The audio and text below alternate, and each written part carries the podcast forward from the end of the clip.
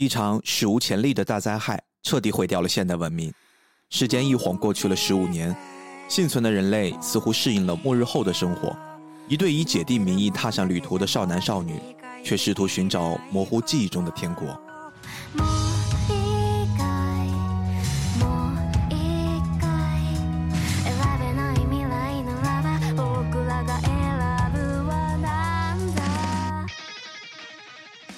大家好，欢迎收听菠萝油子，我是主播李秋实。哎，欢迎收听偶然误差。偶然误差是一档以名词解释为起点的播客。我会针对当下流行或感兴趣的词条进行一番解读，当然解读的过程中难免会出现一些误差。哎，我是 B B，只有显得我台的前摇太长了。这个大家今天可能听完这期节目开头都懵了，这是啥呀？对，对我们串台了。我今天跟好朋友偶然误差的秋实同学，我们一起串台聊一下。《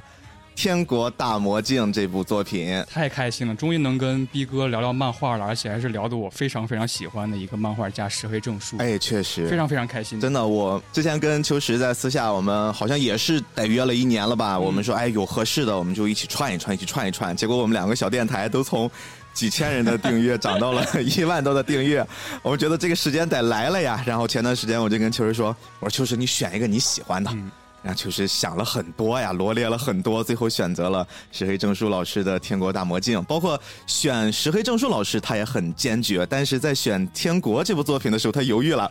他想，哎，女仆咖啡厅是不是也可以啊？对，因为我是石黑正树老师的铁粉嘛，可以说，因为入坑作就是那个《小镇传》，中文翻译过来是那个女仆咖啡厅。但是我其实更喜欢《小镇传》，就是。即便如此，小镇依然转动。这个从日文直接直译过来的名字，我觉得这个好像更符合他这个作品的调性。是的，是的，就是它是一个日常系的。但是你看完之后，有一种淡淡的、很深沉的感觉，你总会感叹。反正我是那种看完很多就觉得哇，这个小镇发生了那么多事儿。但是即便如此，这个小镇每天还是这么转动。所以我是这个是入坑作。然后就是有点私心吧，觉得哇，如果能聊这个的话，那我是非常非常开心的。然后《天国大墨镜》这个的话，可能之后会聊到吧，它有一些有争议的点，我觉得对我来说还是挺挑战的。所以今天也很激动吧，能跟 B B 聊一聊这个漫画，也非常厉害，是聊自己喜欢的作品，一定是特别开心的，而且。像石黑正树老师，他自己成名已久，但是在我们的菠萝油子节目里面，一直都没有聊他，这个也是我们有一些罪过了。所以今天赶紧把秋实找来啊，我们好好的从石黑正树老师本人的创作生涯、创作历程，慢慢的聊到他今天这部已经被很多人接受和喜爱的作品《天国大魔镜》啊。我们今天会内容十分的精彩，大家可以开开心心的听完这期节目了。呃，那我还是对石黑正树做一个简单的介绍。哎，熟悉的味道来了，偶然误差的主播开始介绍词条了，我们来听一听石黑正树老师啊。对，石黑正树是日本的一个男性的漫画家，目前已婚，是一九七七年的九月出生。他毕业于大阪艺术大学的艺术学部，然后他自称在很多里面采访都会提到，他受到了藤子 F 不二雄，还有大友克洋等等漫画家的影响。对，其中我印象中对他影响最深的那个作品啊，就是，啊，那个异色短片集里面有一个外星人降临地球，然后为了长头发，那个对他当时看了之后特别震撼。我们之前也聊过这一次，特别好玩，所以好像你能感觉到他后面的创作，即便是那种小短片，他也不会是规规矩矩的把作品讲完，他就是要开始按照他喜欢的从前对他有影响的漫画家那种创作习惯开始往后。一点一点的布置。对《小镇传》里边有一个我非常非常喜欢的篇章，就是主角布鸟突然发现了一个外星的枪在那个街道上摆着，然后那整个篇章就是一个外星人降临到了他们那个很日常的小镇，然后发生一件很奇怪的 事儿。了。而且他说带有克洋这个影响，其实在《天国大魔镜》这个作品里边也有展现。如果大家看漫画有那种比较细节的捕捉的话，它其实里边有一个就是禁止通行的一个路标。他在事后的采访里边，我看他说这个路标的字体模仿的就是，呃，阿吉拉的那个啊 logo 字体的样子。他很喜欢阿吉拉这个作品，做了一点小小的致敬，等等等等，很多。包括在高原学院里面那个阿斯拉，就是那个一期生，对对对，我感觉是不是也是往阿吉拉的那个方向在靠呀？感觉是有点的像，是啊，嗯。然后刚才说完了，他受到了哪些作者的影响？二零一零年的十月份。比较出名的漫画，即便如此，小镇依然转动，正式动画化。然后动画是那个新房昭之对指导的，翻译过来是女仆咖啡厅。感觉这个名字一翻译，播放量至少翻五倍。对，确实有一些刻板印象存在，但是我觉得仍然是非常非常好的一个作品。是的，是的，大家去看。其实石黑正树老师他自己并不是一个传统意义上漫画家走的那个履历。我的印象中，他曾经也是一个就是喜欢看漫画的孩子，平时也会在自己闲暇的时间涂涂画画，这些是符合漫画家的那种标准，也是为他日后创作漫画其实做了很多的积淀。但是他人生中有一段很有意思的经历啊，他当时呢好像是。毕业了，从学生时期的那个身份，即将要转成一个上班族了啊！当时面临了人生中特别重要的一个选择，当时去面试，然后面试的时候，那个面试的公司其实对他来说他还挺重视的，对，而且即将就要开始跟面试官开始面对面交谈了。那天好像面试官出了一点问题，就是好像耽搁了一下。然后说您再等五分钟，五分钟之后我们就可以开始正式的面试了。他在这五分钟里面，脑袋我估计那个时候已经宇宙大爆炸了，在里面想了前世今生啊。他突然就想到，就如果这五分钟我就在这儿等待的顺利过去了，那么我接下来将会走一段符合就是所有的社畜想象的那种平凡的人生。嗯，他想到这儿，他觉得我会不会还会对漫画创作这件事有那么一些些期望？他想到这儿，他立刻身体就不受控制，然后拔腿就跑回家，开始创作漫画，开始投稿。结果后来还真的就成为了一个漫画家。就是这五分钟对他来说，真的是人生中特别特别值得回味的那一小瞬间。对，我觉得这个经历，然后我听来就特别具有他漫画风格的一个感觉。哎，对，因为我很喜欢他的那个。一个作品叫做《外天楼》，外天楼超级棒，特别特别好的一个神作。嗯，呃，我这里不剧透了哈，但是里边有一个不是剧透的台词，恰巧在《天国大魔镜》里边也有相同的台词出现。这句台词是一个重要情节，然后一个角色说：“我们看到的是完全例外的答案。”然后这句台词在《天国大魔镜》里边也有出现过。嗯，他对于例外的答案这个命题非常非常执着。我看有一些事后的采访。他在创作《天国》就是连载《天国》的时候，他就会一直想说，我不想要看到一些，比如说性别议题或者一些值得讨论的点，是一个很肤浅的方式展现出来。我希望看到，哎，这样子可不可以？或者是完全是超脱我们就是思路之外的一个思考方式。他想要例外的答案，我觉得这点特别妙，就是他想岔一条路出去，然后看看那样会走到哪里。我觉得这个特别有意思。石黑正树其实他的创作理念，在我看来跟很多的漫画家是有巨大区别的。你包括他可能也是有过一些更早的跟社会打过交道吧，因为我们知道很多的漫画家他们成名很早。在日本，特别是漫画这个行业，你必须要严格遵从“要出名得趁早”这句话，都是很小很小的时候，通过一部作品迅速的先进到这个行业里面，然后再开始各种的摸爬滚打。那其实背后会有一种代价，代价就是，如果不是你主动的愿意去拥抱社会、去接触社会，那你一定距离社会有一些距离。对对对。而这个跟社会有一些距离，特别是你想想，漫画家，从咱现在比较流行的词来说的话，大多都是 I 人，就是这种 E 人漫画家是很少的。他们更多的是靠自己独处、自己创作，就可以获取更多的能量，然后不断的去做积累。包括他们的信息输入，当然这个是多元的，我们不能片面的说啊，他就是靠。啊，读书就是靠上网，它是一个很多元的，也有跟别人交流。但是它毕竟跟传统的上班族，你每天可能会随机的见到大量的人和事物，包括你去了解一个社会运转的规律，它它不是那么的容易去 get 到这些东西。所以说，很多漫画家，特别在早期他们年轻的时候创作，你会看到很多的锐气。嗯，这种锐气来自于年轻的那种年轻气盛，以及他们对于这个世界无限的想象，不受约束框架的，这也是我们喜欢看他们的原因。但同样的，你会从作品里面看到很多很多有那么一些。不合常理啊，或者有那么一些脱离了我生活的部分。对，这个其实是一个很常见的问题。我非常同意逼哥说的这一点，就是大家可以想象一下，如果一个漫画家他出道，然后一直到他成名，然后大火之后，这个标准的路程，其实对他的创作本身也是有影响的。嗯，其实我看到一个特别有意思的讨论在豆瓣上，就是说。为什么我们提到石黑正树都会有一种印象，就是他其实没有很火？哎，他不是那种大火的漫画家，但是只要看过他的作品，都会说哇，这是一个神作，或者特别喜欢，就是因为石黑正树在创作漫画里边有一个特别重要的一点，就是他本人有一种反高潮的倾向，哦，就是他在创作一些人物弧光已经很满的，或者是这个情节发展到了一个临近末尾的时候，明显是一个高潮的段落，他会用很简单的一两句台词，或者留白很多的篇幅，把这件事儿带过去了。是的，是的，是的。他，就没有直接给你一种高潮，或者是让你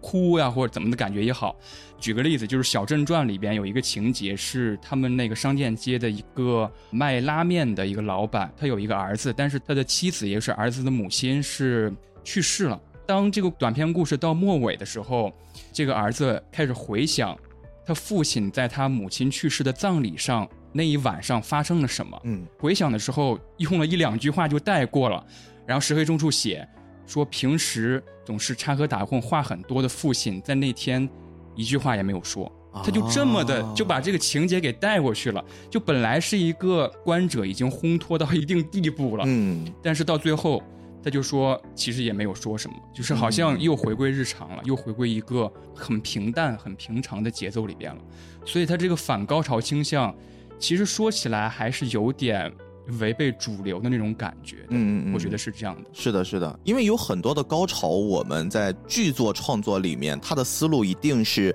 要基于生活、高于生活，或者是异于生活，嗯然后逐渐的把情绪往上堆叠。因为高潮的毕竟时间不会那么长，不会铺满整个作品嘛，嗯所以他用这种方式去让观众的情绪烘托到极点。而反高潮其实它的逻辑就跟我们说这个创作思路很像，它其实是回归到生活本身，就是让你感觉到那种平淡熟悉的味道，但是在平淡熟悉的味道之中，生活也是多姿多彩的。你必须要很有生活，你必须要对生活有大量的观察。比如说，我们今天在聊《天国大魔镜》的时候，如果大家看的是动画版的话，应该就是第一集上来，你会看到他们在进到一间一间的那种废弃的房间里面，就这个主人公在找回生活的那个过程里面，其实本身的行为就很生活。是的，就如果你想想，你脱离了一个普通家庭很久了，你看到一个房间里面有马桶，你你看到这个房间里面，比如说有一个厨房，你你的心情会是什么样子的？就是你必须要先有生活，然后你才能把这个生活的方方面面展现出来。就这件事是一下子抓住了读者的心，而且这件事情不是只在《天国大魔镜》这一部作品里面出现，它是好像变成一种基因融入到了石黑老师所有的作品里面，特别好玩。对，刚才逼哥说的这点，我印象也很深。我看有一个幕后采访说，石黑在写魔镜线这条线，就是真流和展子这条线的时候，他想要画出一种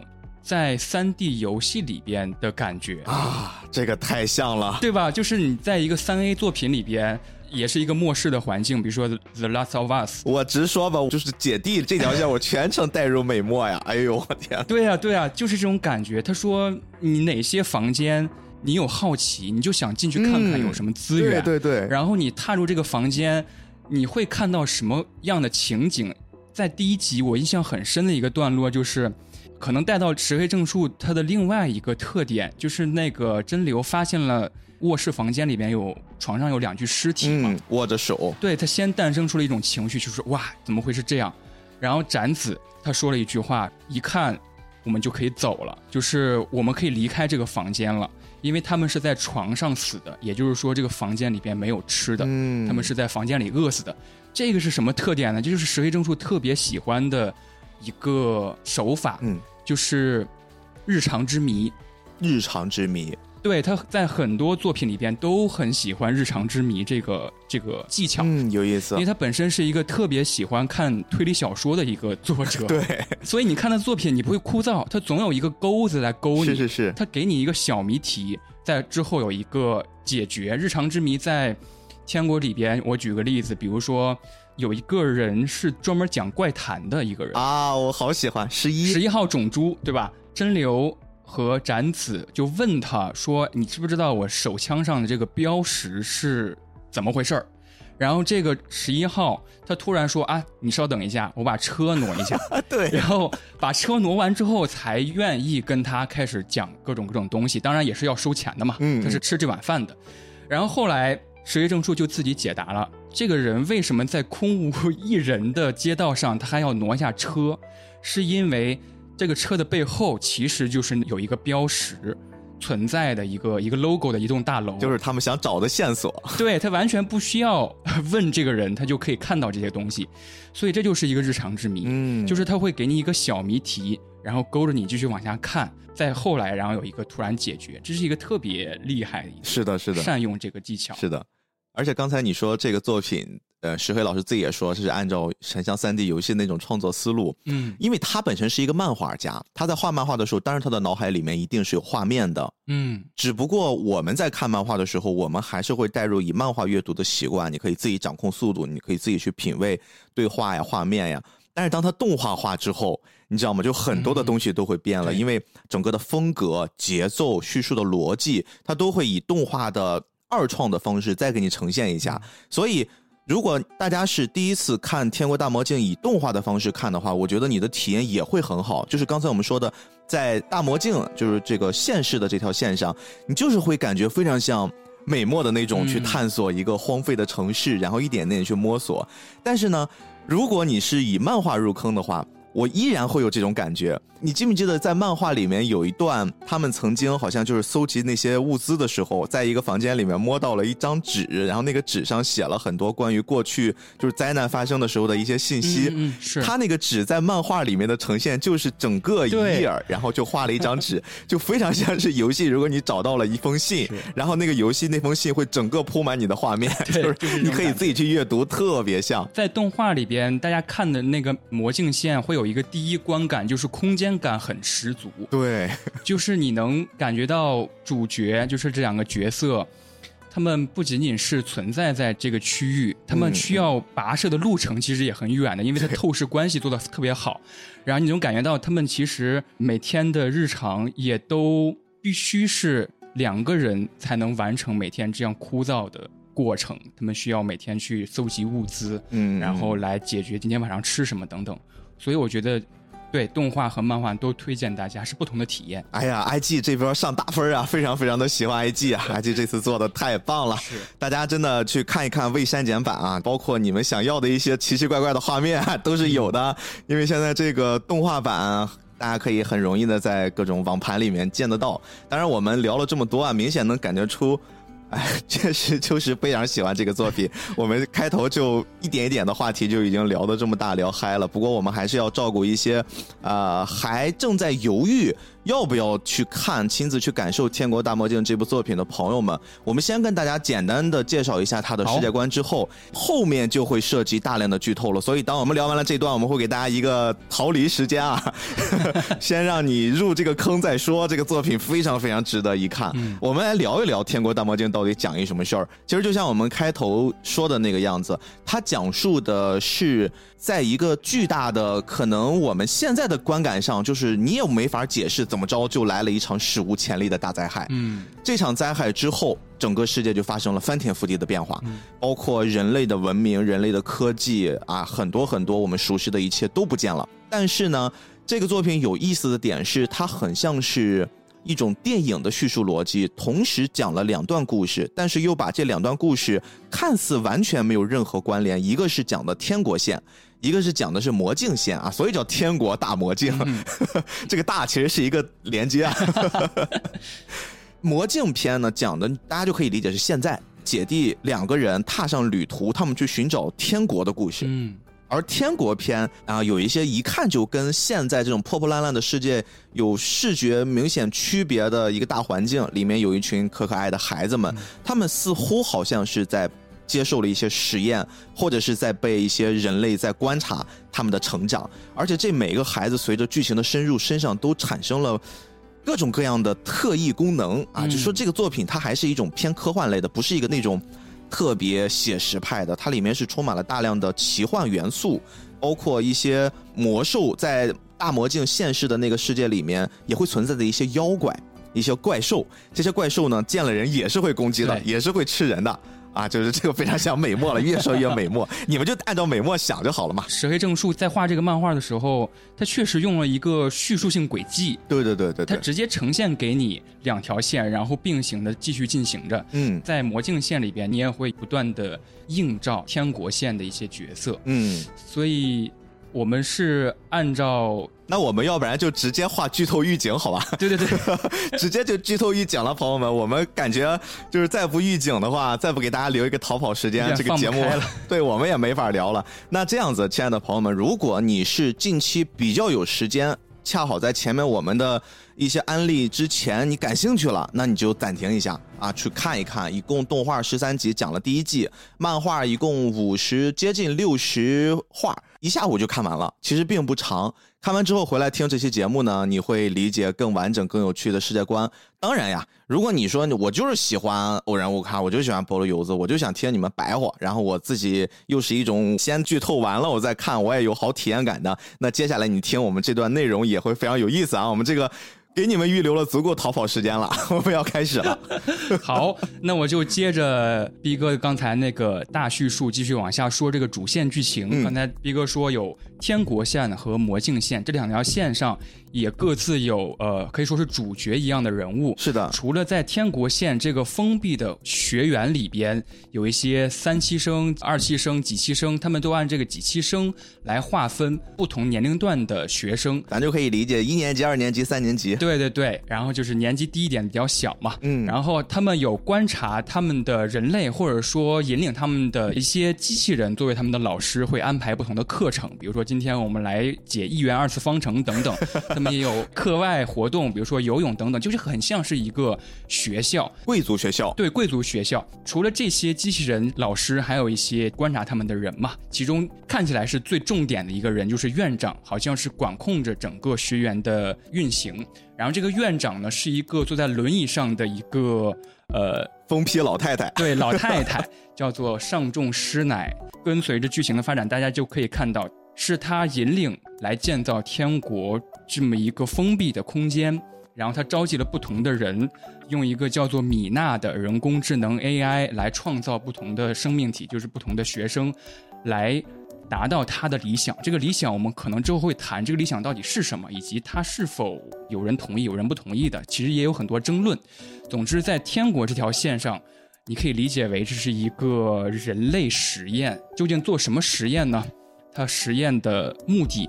也不一样。哎，这就是石黑老师的惯用的设置 悬念大法了。对悬念大法，然后这是天国线的主要剧情，它里边有一些主要的学员角色，可以提几个名字，因为之后肯定会提到。嗯，呃，就是十四岁，一般都是二期生，也就是这个学员的第二批学生。十四岁左右的有石雄，啊、她是一个短头发的白色的一个女孩儿，哎呦，这个 好多人在最开始看的时候，我都觉得他是一个男孩儿，所以说大家的代入感也非常奇怪。就《天国大魔镜》啊，这个作品还有一个 A K A 有一个别名叫二周目神作啊就为什么呢？你第一遍看这个作品的时候，你产生的是哦，诶。呀，是这种感觉。然后你二周目看的时候就，我操，我操，我操，就是这种非常非常有意思。大家这个作品是可以看两遍的。对我先看了漫画，然后再看了动画，也相当于是第二遍吧。然后我看的时候就注意到一个很小的细节，就是石雄这个人，他用的称呼就是我这个称呼，自称他用的是 boku，、嗯嗯嗯就是日语里边其实 boku 就是那个汉字的仆嘛嗯，，boku 其实更多的是男性自称的。一个日语就是男的，一般都说 boku，所以他石雄这个人，他自我感觉是男的，你可以这样说。嗯嗯嗯但是到后来她怀孕了嘛，然后怀孕还生了一个孩子，嗯，所以她其实性征上是女的，这个还是真的有点复杂，我们之后再聊。是的，这是一个石雄，十四岁，然后是一个短头发的呃一个人，然后还有美美姬也是二期生，她有一些特殊的能力，这些特殊的能力在刚开始展现的时候还挺特别的，他有一些预知的能力，他会突然一个人自言自语说一些奇怪的话，就是他说哎。好像有一些东西要降落到我们学院了，啊，一会儿要考数学了。对对对对对，一会儿要考试了，然后一会儿就真的考试了，我们就可以看到学院里面的人确实他们会有一些独特的、不同于人类的一些能力。对，美美姬在日本人气还蛮高的，而且她的这个预言能力啊，你像以前我们看的一些作品里面有预知能力的。能力一般相对可控，或者说有据可循。比如说，我可以预言三分钟以后，我可以预言一天以后，二十四小时。他这个预言嘛，他他确实能预言，但是他自己也说不好这个事儿什么时候能发生。他可能预言的是十秒之后，他甚至可能预言的是他的后半辈子，就是他自己都不知道什么时候会来。很奇妙的是，他不仅能预言未来，他还能看到过去。哦，对。对他站在那个学院的二楼，然后看向天上某一处，嗯，然后他旁边是鹰还是白，我也忘记了。白好像就很奇怪，然后跟他说两句话就走了。然后美美姬说啊，原来只有我能看到那个景象。对，那个景象就是发生在二期生之前的一期生，有一个一期生叫阿斯拉，自杀了。总之，他就是能够看到以前发生的事儿，以及之后发生的事儿。是。这是很奇妙的一个能力，而且有一个 挺有意思的细节，是我又看了一遍漫画之后我发现的。哦，美美姬有一次上游泳课的时候，好像她穿着游泳服去往那个泳池的时候，她路上突然滑倒了一下，然后旁边就是那个鹰啊，把她扶了起来。对，就是拉她的手把她扶了起来。她到泳池在上游泳课之后。美美姬突然有一个内心的独白，说：“哎呀，这一幕被性看到了。”都说这样是不是不太好？就是英拉我的手。其实我第一遍看的时候，我完全不知道他在说什么，甚至我就略过去了，因为那个时候英跟性就是普通同学关系。对他只是同学关系。他为什么美美姬突然要提性？为什么这一幕不想被性看到？他其实已经预言到了。鹰跟杏在之后会结婚的这一幕场景，我只能说石黑老师太细了呀，真是会埋细节啊！石黑真是真是有意思。这是美美姬这个学员，然后也是二期生，还有一个。呃，二期生叫做白，也是十四岁。哇，这个太感人了！他在整个天国线和魔镜线全都有让人感动不已的剧情。这个大家无论是看动画还是漫画，都会对他印象比较深，因为他个子稍微比较高一点，在二期生里边是。然后他的刘海是遮住了整个额头，甚至遮住了眉毛。这个很像那个《灵能百分百》里面龙套给他拉长了。对 对对，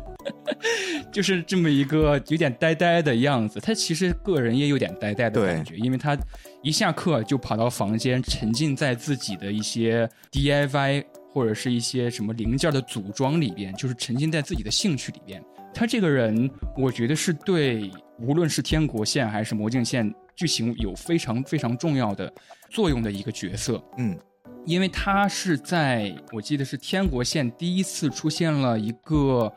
让我看起来有点莫名其妙的一个点，然后我觉得啊，这是肯定是一个坑，就是他在有一天晚上突然在大家写作业啊，然后通知上课的那个电子设备，就是这个 iPad，大家可以想象。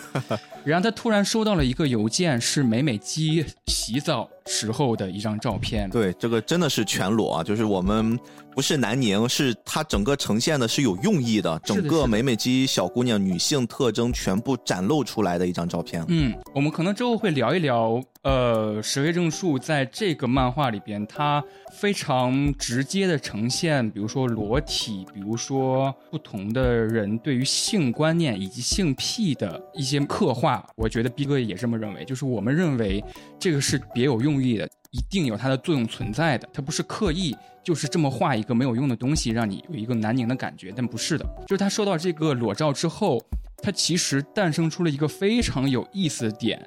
就是他开始有了性意识。对，就是有一天他突然把美美姬就拉到了自己房间，说我想把你关在房间里边。然后美美姬当时还没有诞生性意识，其实性意识在学员里边，就是那个院长他有一个情节，就是说。在这个学院里边，我们是完全不会主动教授任何跟性别观念、性意识相关的教育的。对，只要他诞生出来的性意识就是完全自主出现的。哎呀，这跟九十年代的中国应试教育非常像啊！一到生理健康课，全部都改成自习或者数学，就是让你自己去体悟。对对对。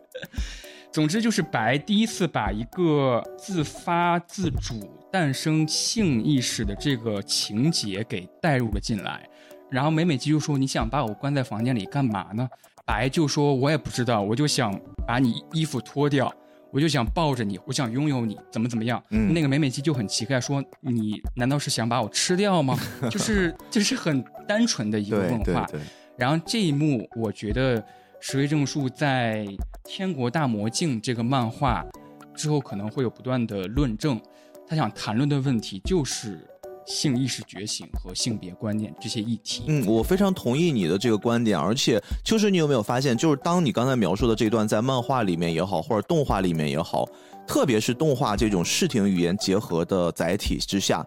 你并没有感觉任何的那种。脏脏的感觉，嗯或者说我们一谈论起这种话题，我们会往一些不太好的方向联想。这次我至少我在看到这段的时候，因为我是先看过漫画，我知道他这段他们之间要发生什么，嗯，这次的动画包括牛尾线府，他这次音乐完成的也非常好，对。它整个烘托之下，你没有任何很污秽的感觉，你就觉得这是两个特别干净的小朋友，对。他们在最开始触摸到了人体，特别是有不同性别的人体之下做了那种接触，像你说的性觉醒，他们产生的对话，嗯而且这个对话根本不会去产生任何，比如说我做这件事是为了有性愉悦，对对对为了去生育，我只是想去探索人体，对他就是这个目的，点到为止。大家如果看过漫画的话，会完全想到另外两个学员，一个叫一笑，一个叫七夕。嗯，这两个人在漫画呈现是一个特别奇妙的方式，他们出场，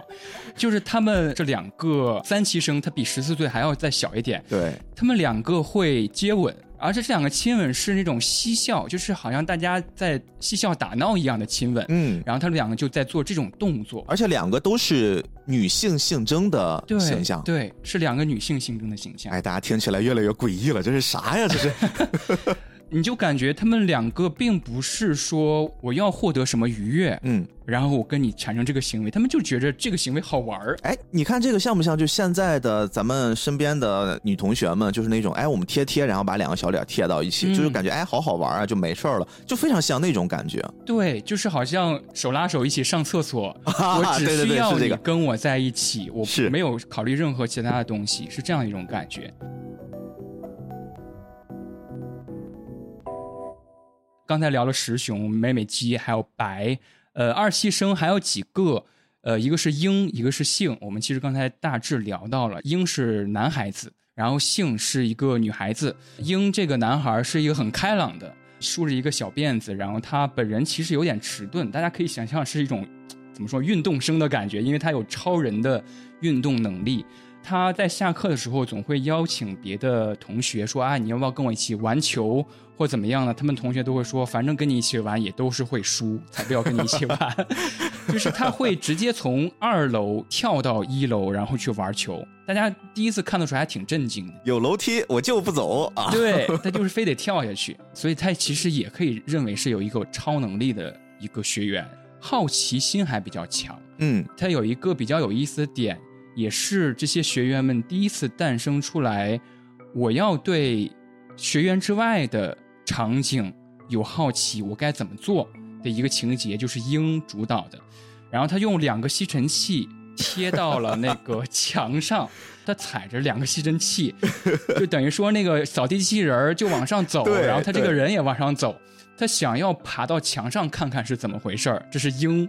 他有这么奇思妙想，这还挺有趣的。他有这么一个是的，是的，想法，这也是我说的，他这些学员并不是得过且过，每天都在这个学院里边上课怎么样，他们还是有一点点日常之外的想法。嗯，这个日常之外的想法，其实在刚才那个石雄那个角色里边，他第一次展现，就在做一个测验随堂测验的时候，他那个平板突然出现了一个故障，出现了一个不是数学题的题，直接问师兄说：“你想不想知道外面的世界是什么样子？你想不想去外面的世界？”嗯然后外面的世界这个想法就植入在了这些年轻的学员里边，因为他每天就是生活在这个封闭的有天花板的场所，嗯所以这些学员里边各色人等都有，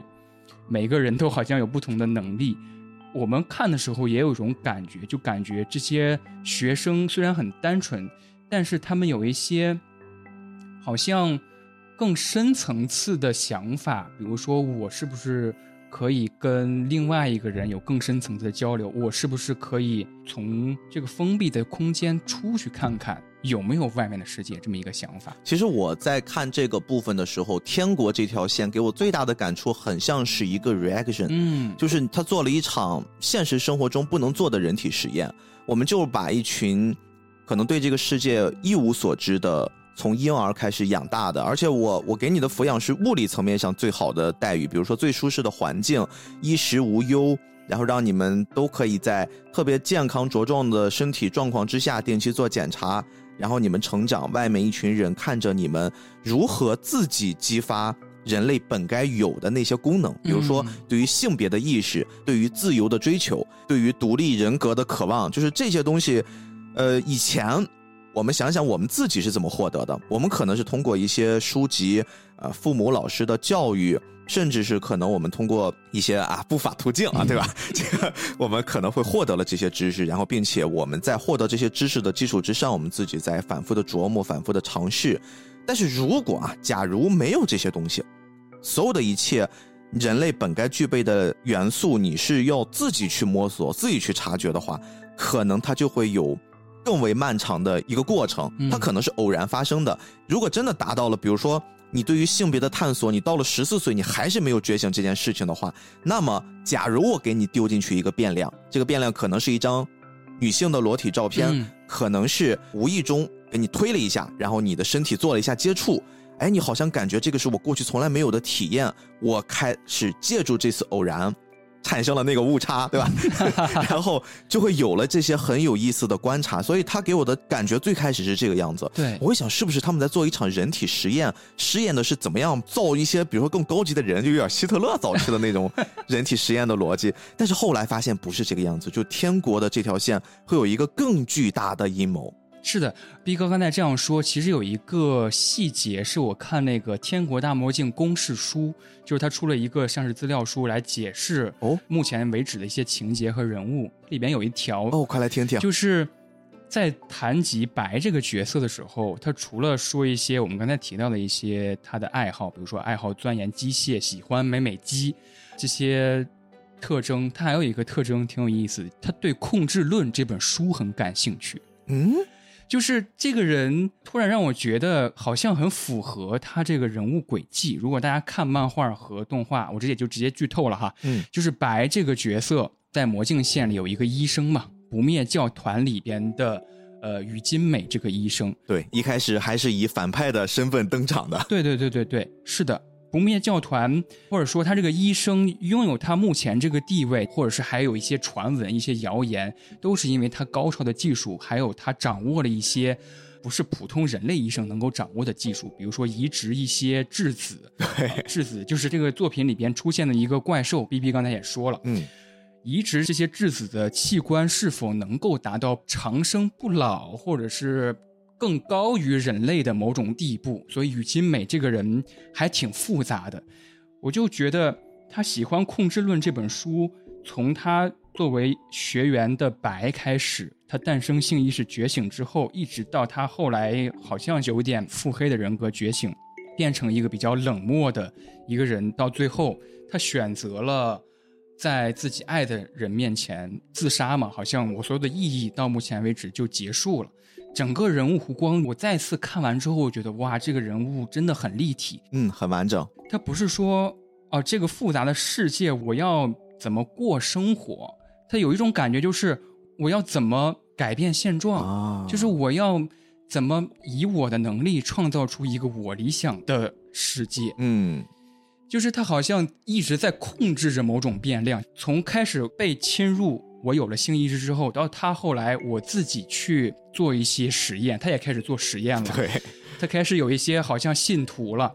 他一直在很主动的，最后想要改变一些事儿。嗯，这个人物还是很有意思的。是白真的收割了不少人的眼泪啊，特别是在大魔镜的那条线上。在现在线上，特别是一开始大家看的时候是没有把他跟天国的那个小身段给联系起来，对，直到后来一些细节，就石黑会在这些细节上做的特别细，而且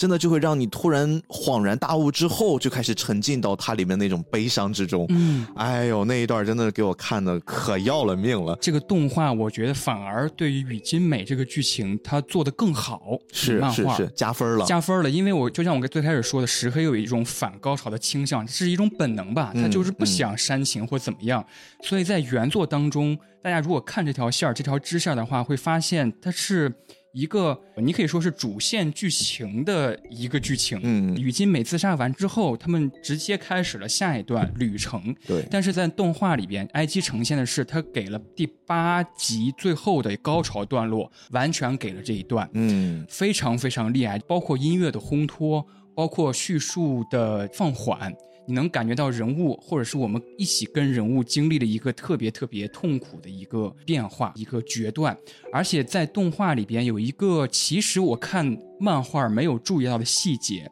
雨金美这个角色她是独眼的。对他有一只眼睛，另一个眼睛被包起来了。这另一只眼睛被包起来，为什么？我看漫画的时候我略过了，但其实这个剧情就是他把他的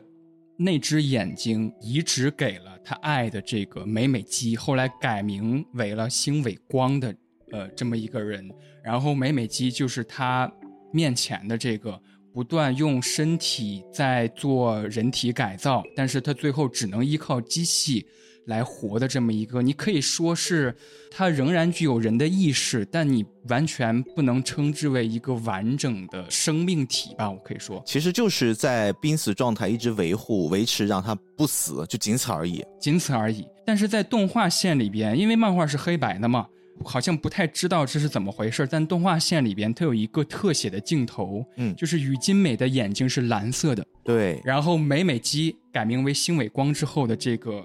用各种仪器而活的这么一个人，他的眼球也是蓝色的，给了这么一个特写，我当时哇一下突然就明白了。然后我对白后来改名为雨金美的这个角色就有了更深层次的认识，因为在天国线里边，其实雨金美已经有了。我要舍弃生命去救我爱的人，这么一个举动，他可能出现了爱这个感觉吧。对对对对对，就是我为他，我怎么样都可以。嗯，而且为了这次的小救援啊，手臂受伤，在动画版里面还专门顺着袖口能看到手臂的那个疤痕，就是很多很多这种细节。我觉得他们的创作理念是：你可以看不到，你可以没注意，但是我得有，对对我全都给你放进去。是如果你发现了，你可能会获得额外的乐趣；你没发现，也完全不影响你对这个作品的体验。哎，他们是秉着这种创作理念在做，不管是画漫画还是在做动画，所以我觉得这个东西真的很值得一看啊，就特别有意思。二周目、三周目都可以看。是的，呃，刚才谈完了几个角色，还有最后一个二期生，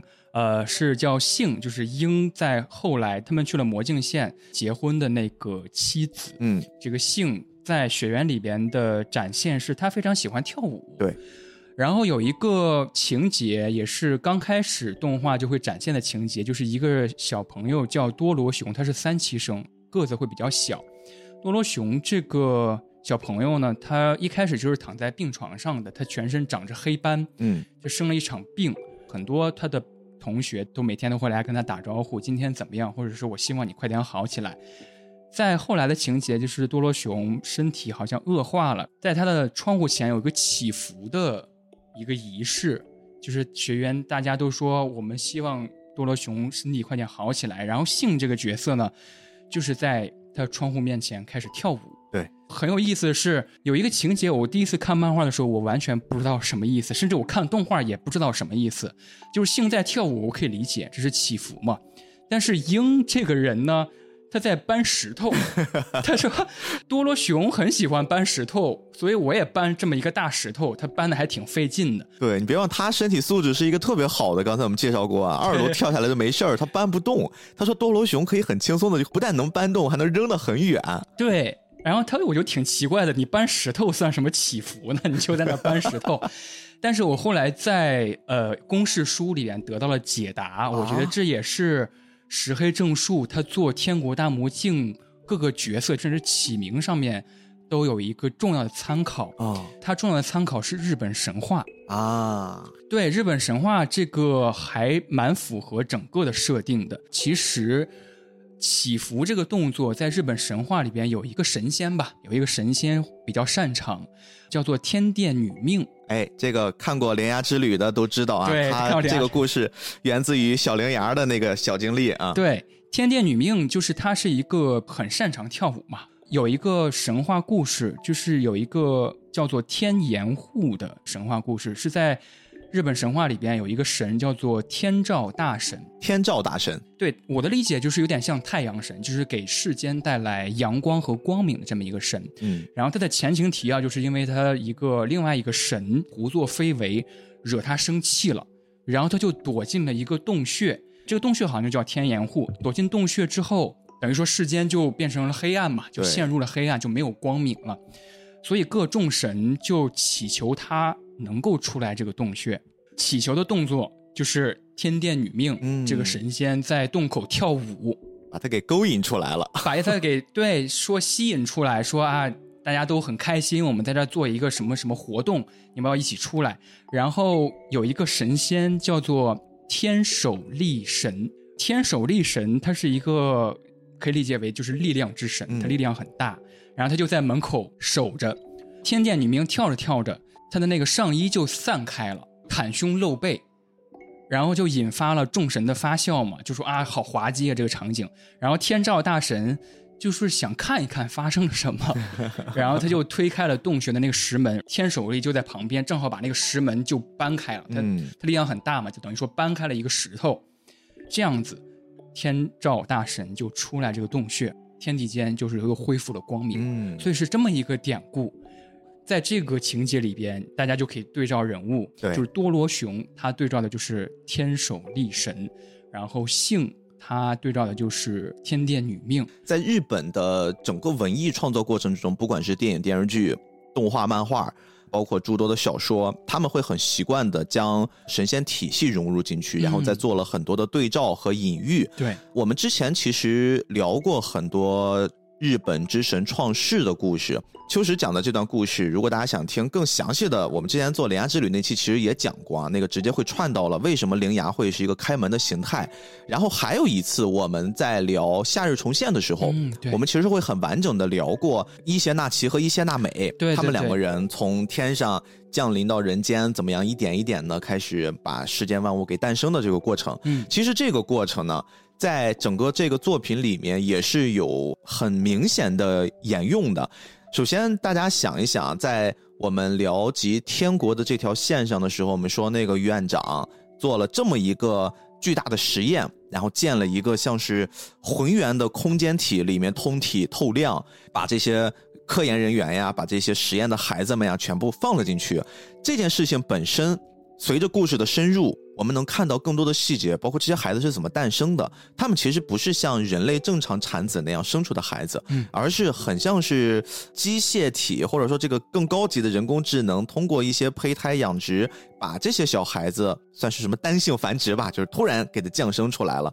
这个过程其实完全可以带入到我们刚才说的日本的神话体系里面。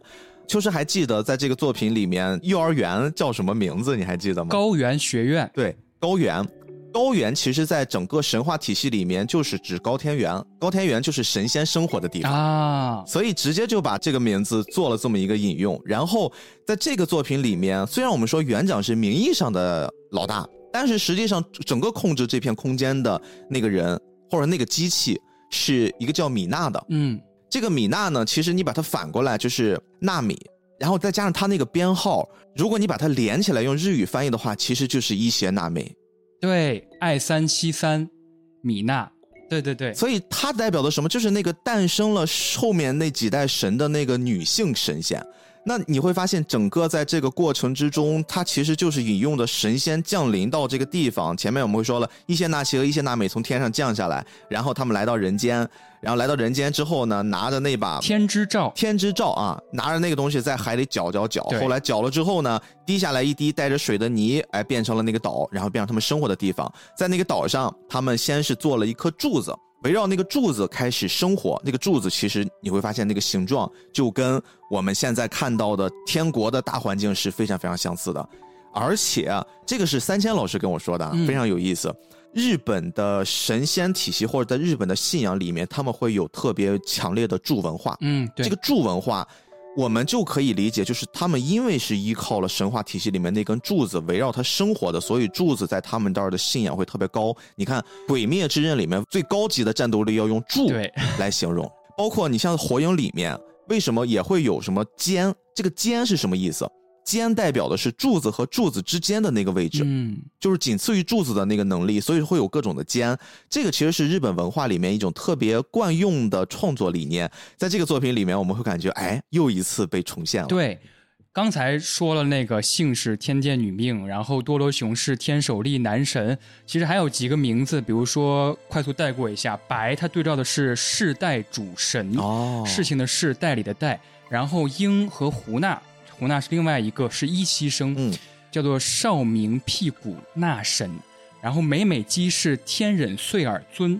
啊，呃，美美姬在动画里边呈现还挺有意思的，就是她刚开始呈现的时候，她的那个发色是黄色的嘛，对对对，然后刚开始大家如果没有看过漫画的话，会觉得啊，这是一个很俏皮的、带点翘翘的弧度的一个发型。小炸毛但是后来发现，它其实是两个耳朵，对那是耳朵大的耳朵，很可爱，很神奇。嗯它对照的也是这个神仙，然后石雄对照的是石亮狮神，哦，就是这么一几个对照，我觉得还挺有趣的。然后刚才说完了几个二期生，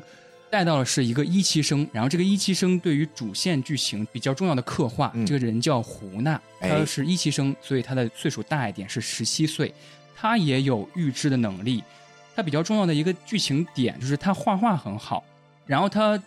总会在学院里边就是一个人坐在那个草坪上，自己会画来画去，嗯，然后画的都是他自己说是想象中的东西，比如说他一幅画是一个巨大的鱼，有好几只手，就是一看就不是鱼，也不是人。秋实说的比较委婉，我帮秋实补充一下，你们就可以理解他就是伊藤润二啊，画的那些东西 就是伊藤润二的画风。长着人人手的鱼，确实是这样。然后他还会画一些奇奇怪怪的东西，很多学员都很喜欢他的这些画，就说嗯啊，你要不要给我画一个只给我一个人的一些画？因为石雄也很喜欢他的画。是然后我记得还有一个人也很喜欢他的画，应该是九九吧，九九，九九也很喜欢他的画，所以他们就会争着抢着要胡娜的画。他自己说是画一些想象之物，但是我们看完这个作品就会发现，他画的这个长着人手的鱼，其实在后来的剧情里边会直接出现一个质子，嗯，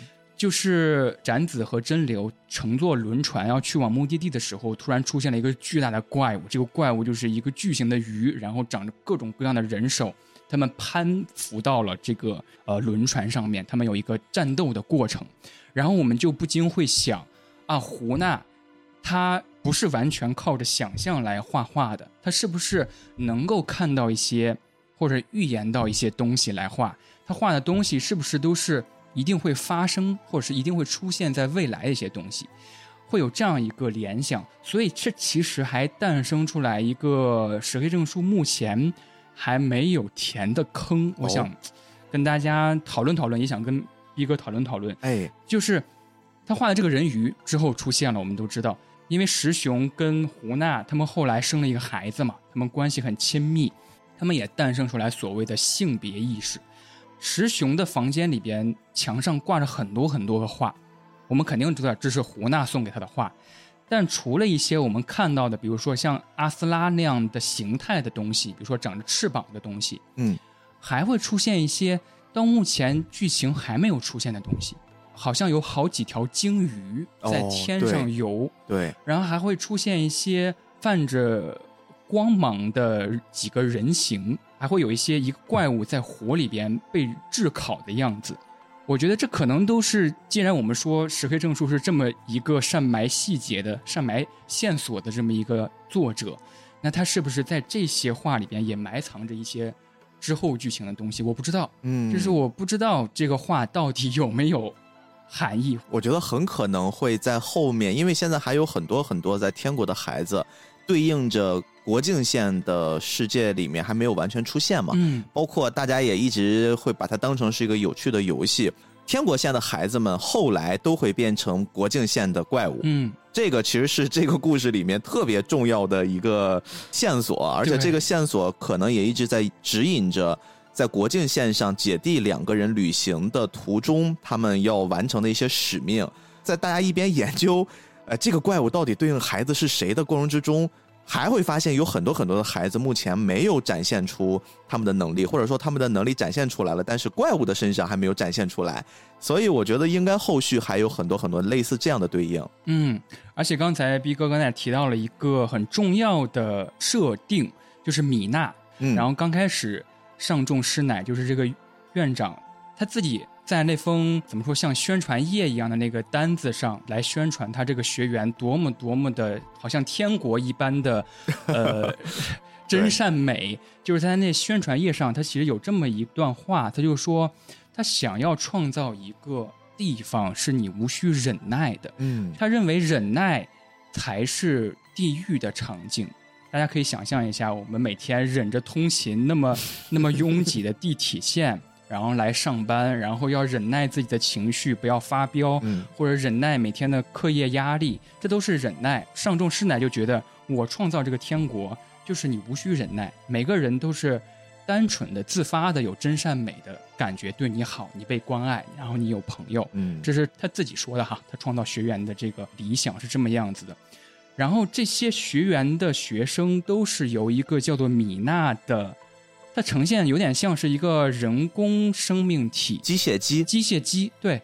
它是有人工或者是有人类的某种特征，但是它是一个被大机器裹挟的一个东西。然后米娜创造出来的这么一些学员，也就是米娜会制造出来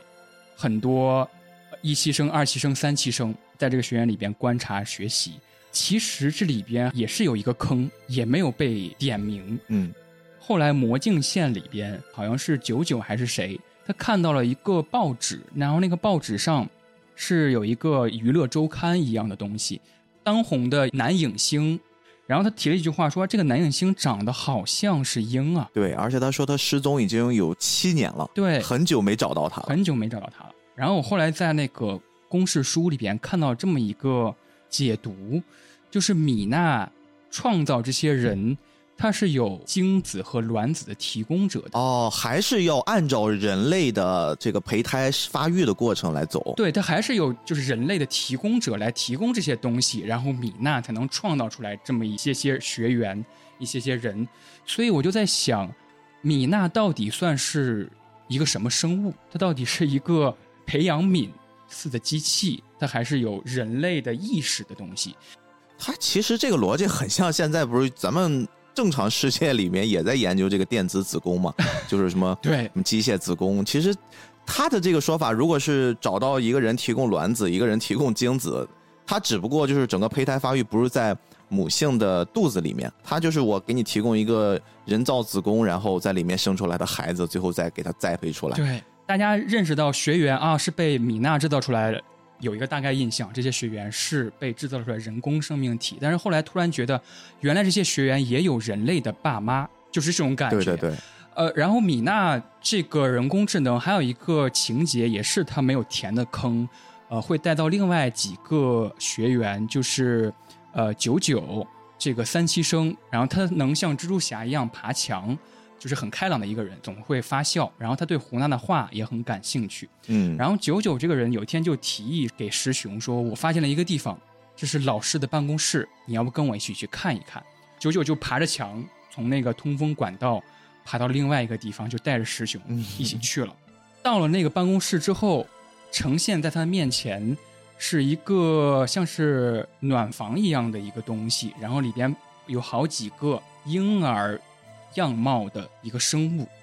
石雄就看了很很惊讶嘛，就说这这是什么？这是我第一次看到不是人类长相的，不是同学长相的东西。然后他就跟一个婴儿就对视了，我那个婴儿也看到了他，他们有一个对视的一个举动。接下来的情节是说我们的办公室吧被侵入了，我们就可以理解就是这些人闯入到这个嗯办公室，有了一个这么一个警报。但是在米娜，就是我们刚才说的那个人工智能里边，它的视角有一个监控一样的画面，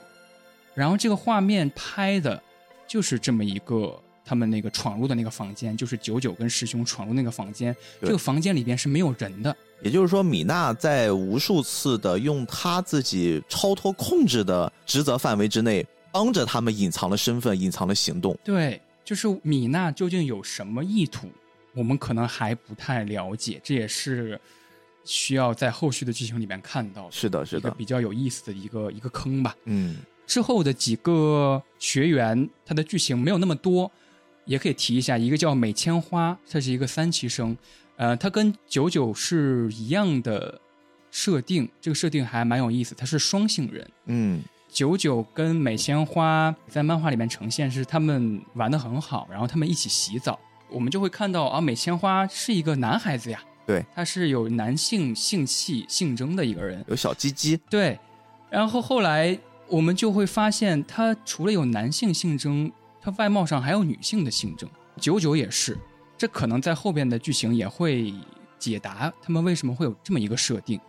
美千花这个学员在魔镜县也改名为了叫竹种的这么一个人，对，在魔镜县也有对照。然后之后是奥马和贞子，还有奈多。奥马是一个五七生，他年龄更小一点，他一直戴着一个墨镜，他也是一个双性人，这就像九九和美千花一样，他总戴着墨镜的原因是因为，如果你跟他眼神对视的话，你会看到最让你恐怖的某种场景、某种幻象，所以他总戴着眼镜。这个时候大家又会觉得，哎呀，这个设定好俗套呀。但是，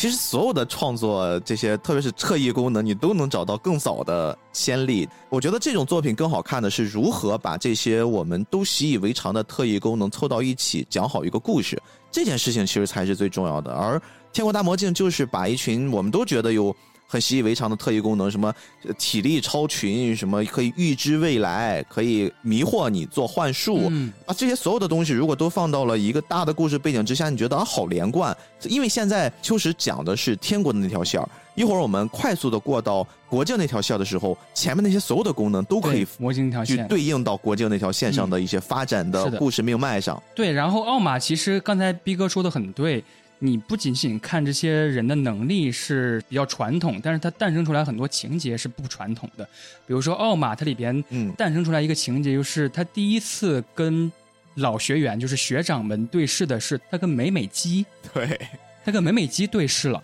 然后美美姬诞生出来那个恐怖的幻象，是他被无数个针管插入自己的身体。你也可以看成这是一个比较重要的情节啊。美美琪为什么会这么惧怕这些针管？嗯可能也有一些前情提要。对总，之，我们最后两个学员就能够非常快速的带入到魔镜线这条线里边。贞子和奈多这两个学生是四期生，嗯为什么快速带入到魔镜线呢？因为有一个很重要的情节，就是奈多在有一次昏迷之后，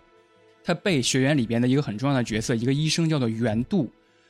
被袁度医生实施了脑移植手术。嗯然后脑移植手术的对象就是上重师乃这个园长。至此，这个学员里边比较重大的秘密之一也被叙述了出来，就是上重师乃他其实有意安排一些实验体或者是一些人体吧，他就是要作为自己的被移植对象，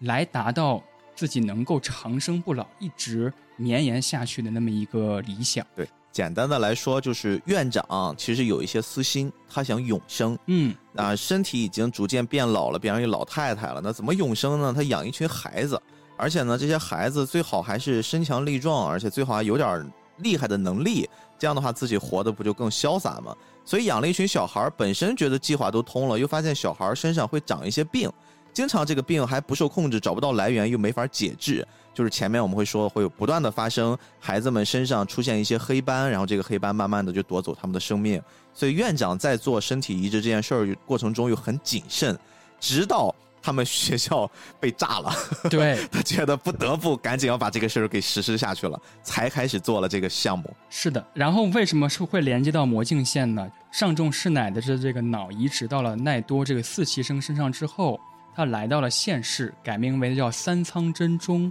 这么一个名字。哦，而三仓真中就是魔镜线的两个主角主人公展子和真流集结的由头吧，就是他们两个能碰头在一起来在末世当中生存，恰巧是因为三仓真中弥留之际马上就要去世的时候，他留了一把枪，这把枪被后来展子说是展子光线。留了一把枪给斩子，我就想到，这不就是《仙剑奇侠传》里面李大娘？对，大娘不行了，逍遥，你去冒险吧。对，就走了。对，就是新手村 NPC 啊，给了你一个新手武器，然后你就开始踏上了旅行。给了你一个新手任务，让你去闯荡。对对对。然后给了斩子这个手枪，然后说你去保护这个人，叫做真流，你去保护他，去找到天国。至此，天国线跟魔镜线。重合了，然后魔镜线的两个主角真流和展子，他们开始了他们的旅程。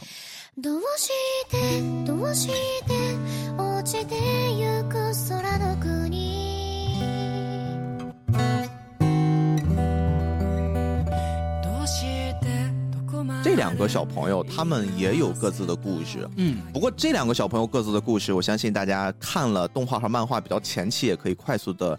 Get 到啊，他们两个身世也都还蛮可怜的。你比如说真流，真流在故事发生的时候十五岁，对他来说，他是压根儿就记忆中没有过去世界被毁灭之前的样子，他甚至都不知道什么电脑呀、什么人类文明呀那些，包括一些呃文字，他经常都会写不好。他就是在乱世中。诞生的这么一个小孩子，一出生就跟着那些流离失所的人们，为了食物，为了那些最原始的生存，在一直奔波着，这样长大的。但是他自己好像又跟普通的小孩子有那么一些不一样，因为他自己的身体好像也是比较的结实，也很能打，而且呢自己也很单纯。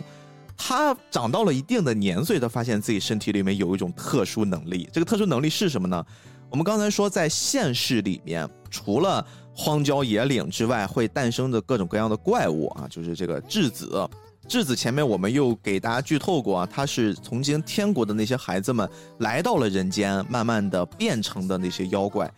普通人拿这些妖怪束手无策，真流就可以小手往人身上一放，然后就可以进入到他的体内，抓到他的心脏。其实不是心脏，更像是他的一个一个核。嗯，哎，一个核，然后双手一握。那个核就碎了，碎了之后就可以杀死怪物。所以说真流是拥有最后一击必杀的能力。嗯，而刚才我们说的这个斩子，他的身份就更特殊了。她的外貌是一个二十岁的女性啊，已经很成熟的女性。但是实际上，她的体内并不是这么简单。她看起来是一个女孩子，而且前面也不断的，石黑老师很坏呀，不断的给我们放一些那种，比如说半裸的或者是裸背的这种，这种女性的很曼妙的姿态去。告诉我们，她就是一个充满魅力的大姐姐。但是随着真流慢慢的冒险，爱上了展子。展子说了一个秘密，真流差点都惊了。他说：“我其实体内是一个，是一个十八岁的小孩儿，是个小男孩儿。对 我曾经也是跟我姐，我们失去了父母，我们流浪。然后呢，我们当时在一个呃人类聚集的一个小部落里面。姐姐呢，为了能养活弟弟，她就参加了这个赛车比赛。”弟弟呢，主要负责的工作就是啊，维持一下秩序啊，流浪小孩的状态。然后有一天姐姐比赛的时候，突然他们的那个赛场闯入了一个怪兽，就是闯入了一个质子。弟弟就拼了命的想去，赶紧告诉姐姐就不要比了，停止比赛。然后又觉得好像我行了啊，我要上去单挑这个怪物。结果被怪物三两下就给打死了。打死之后呢，姐姐这个时候看到弟弟已经被怪物吃掉一半子身子，整个人都崩溃了。他就上去把弟弟给救下来，但这个时候已经于事无补了呀。弟弟其实几乎就是最后留了一丝丝残存的意识，看到哦，我的姐姐把我救下来了，然后他就昏死过去了。但是当他再醒来的时候，他发现他的身体已经变成了姐姐，他的意识进到了姐姐的身体里面。嗯，等于说他的脑花就现在特别流行的，他的脑花进到了姐姐的身体里面，然后他就以姐姐的这个身体加自己的意识一直在。这个世界上闯荡，所以说这两个少男少女他们本身是没有什么血缘关系的，他们一路上也以姐弟相称，但是慢慢的产生了一些爱情。这个地方呀，就是我自己在看第一遍漫画的时候，怎么说呢？我只能证明我自己是一个巨直无比的直男。我一开始会很喜欢展子这个形象。包括呃史黑老师，我说他用的那些小计谋，让我很快的就爱上了这个女主。但是呢，当我知道就是灵魂是男性，肉体是女性的这种形象的时候，你看人真流慢慢的也能接受这件事儿，他还是表示我喜欢你，嗯，我不行。我自从他说了那个话之后，从那一话，我就一直把他当俩爷们儿在在对待了。就是他无数次再，比如说有一些那种完全裸露的场面，或者甚至有一些 NTR 的场面，我自己都会觉得我不太能接受。我就觉得我把他当男孩子看。哇，我觉得我很难把他扭转过来。我明白，我明白。我觉得这是一个非常非常有意思，也对这个作品很重要的一个讨论点哈。呃，我可以。讲讲我的想法。我先看了一个幕后，是采访石黑正树。他说：“你为什么会创造一个？首先是一个姐弟感的题材的作品。”嗯，他说：“我本来就很喜欢姐弟题材的作品。”对对对，他之前作品也经常用这种。对对对，然后他自己就坦白说：“我是一个姐控，包括《小镇传》里边也有姐弟的那个设置嘛。”然后他说：“但是我非常讨厌那种魔法或者莫名其妙就能互换身体的设定，就是我一天醒来，他说啊，我是一个女孩子了，怎么样的？”新海诚。你住嘴！对对 对，他说他想要更有逻辑一点，甚至要更跟创作理念相关一点。嗯，他说他同时也非常讨厌互换身体之后有一些情节设置，就是男人变成女人之后就一定要大喊啊有胸啊，或者是啊我的我的什么小鸡鸡不见了，这样非常非常肤浅的段落，有没有例外的答案？他就说我认真思考过之后觉得。互换身体之后，肯定会有一些很深层次的想法。嗯，至此他就有了那样一句台词，在漫画里边体现，就是春熙嘛，小弟弟，他的姐姐叫童子。他春熙第一次醒来之后，发现自己是一个很喜欢的姐姐的身体的时候，他有一段话是一个心理描写。他说：“春熙获得了阴暗的喜悦。”就是这种喜悦，不是那种肤浅的单纯说啊，我我我怎么怎么样了，它是一种阴暗的喜悦，好像更难为情一点这种感觉，所以他很好奇，一个异性恋在互换身体之后，对于同性之间的感情会发生变化吗？我觉得毕哥刚才提到的那点非常非常重要，这也是石黑正数很善用的一个手法，就是叙述性轨迹嘛。大家一开始看漫画的时候，或者看动画的时候。啊，都会知道这是一个女性的外貌，女性的性征，就是这就是一个女性，她并没有直接告诉你她是男性，在叙述的过程当中，慢慢给你带出来这么一个设定，就是让我们先入为主嘛。包括时间线是两个时间线，这也是一个先入为主的观念。还有一个小的叙述性轨迹，就是那个院长不是一直坐着轮椅吗？对，然后后来突然那个被空袭之后，他就站起来跑了。就是大家会先入为主想，我真的 绷不住了。那个他画的那个老太太跑，真的就是你从故事的角度，他是为了保命啊，他真的就是拼了命在跑。但是那个形象实在太好笑了，就是我尼玛就那种，就是 石黑太坏了，他创造一个长期坐轮椅，百分之八十都坐轮椅的形象，但他其实能跑。就是他也并没有告诉你，我坐轮椅是因为我不能跑，对吧？嗯，就是他日常的叙述性轨迹的用法，推着他的那个人都懵了。对，说你能跑呀？然后刚这句话说出来就被炸死了。但是在性别里边，我其实有一个呃想法，它不再是一个单纯的或者是单向度的性别，嗯，就是它不再是一个啊，我脑子是男的。无论我身体是多么女性，那我肯定就是男的这么一个状态出现，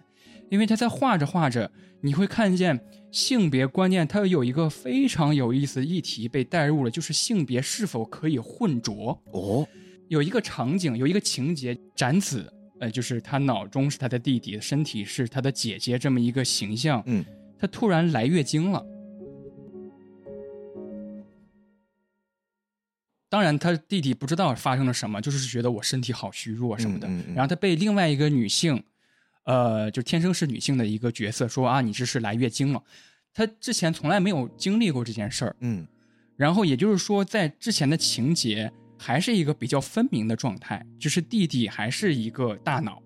然后还是一个男的，身体还是一个女的，所以他互不干涉，互不侵扰。但是我们会看见它慢慢交织在一起了，甚至有一些小情节，展子会自言自语，或者他心里有一些小的感动，说：“哎呀，跟真流一起闯荡还是挺好的一件事儿。我家真流真厉害，遇到一些强盗的时候，真流能够挺身而出嘛。然后他会有一种啊有他真好的感觉，然后他会突然很本能的开始反对自己的这种想法，就说我在想什么，我为什么用我家的这个 title 这个称呼来称呼一个男性，我是不是拥有了什么什么东西？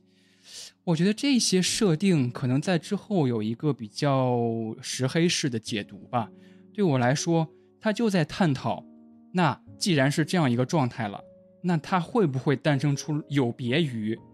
异性恋、同性恋之外的感情呢？哦，就好像真流在第一次就是经历过 NTR 那个情节之后，真流第一次非常非常直接且重要，也是一个动画里边塑造很感人的一个段落。他的台词是说：“我知道你的脑中是你的弟弟，甚至如果我在某个时间点认识你这个弟弟，我也会跟他做朋友。”我也知道，我刚开始喜欢上你是因为对我来说是一个女孩子，但是我喜欢的就是你，嗯嗯，就是好像这个你变成了一个没有性别的对象，嗯，就没有性别的你。我喜欢的是因为你能够保护我，我喜欢的是因为我们能够一起度过这样的日子。所以我觉得这个有很巧妙的一个逻辑的点。我们刚才叙述的那个天国线，它的性别意识觉醒是由外在。来觉醒的内在，就比如说白先看到了裸体，然后我开始有了你跟我不一样，我想占有你的这么一个愿望。然后我们看魔镜线的魔镜线其实也是一个外在，就是真流。我先是把你看成一个身材姣好的大姐姐，一个异性来看待，我对你有了喜欢的想法，然后突然有一个情节倒转过来了。其实我跟你性别一样，那会诞生出什么样的性别观念呢？也就是说，你从外貌再到内心的这个通路又被岔出去了，跟学院又不一样了。那我们会走向何方？我觉得这也是一个。暗线吧，就是天国线的性别意识崛起和魔镜线的性别意识崛起有一个对照的感觉，嗯，这是有一点不一样的。而且以及有意思一点是，刚才逼哥提到的，比如说一个女孩子，她有一些姣好的身材，嗯，甚至她会洗澡啊或者怎么样展露自己的身材。我刚开始就觉得。啊，这石黑正树是不是又开始画一些没品的段落了？还还挺没品的，是吧？就是你何必呢？你画那么一些展现人体的段落，甚至我觉得把展子这个角色塑造成一个大胸的，哎，对，这么一个角色，是不是不是那么重要？你为什么非得塑造他是一个大胸？刚开始是这么觉得的，但后来我觉得不是的，是我想简单了，嗯嗯就是他这些对照不是简单的想呈现一个什么趣味。一个什么性癖，他也在对照着读者的想法。哎，对，就是你读者看到这些东西的时候，就是你会产生性癖吗？或者是你会引发兴趣吗？这都是你要审慎自身的。嗯，关照自身，我是不是先入为主了一些观念？我的性别意识刚开始是什么？比如说，我的性癖是不是就对一些啊这样的描写很感兴趣？我是不是这样的人？那在之后有很多，其实那个性转的段落也有一些人讨论嘛，说啊这样是不是太刻意或怎么样？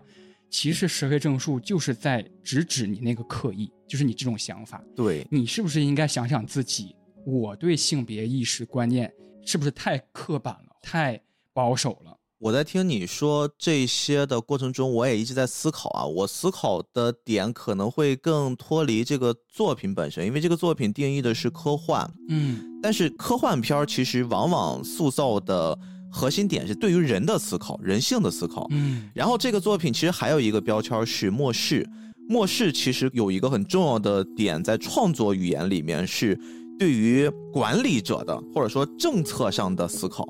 人性加管理加政策，这个可能是塑造了科幻加末世这种题材的一种约定俗成的创作语言。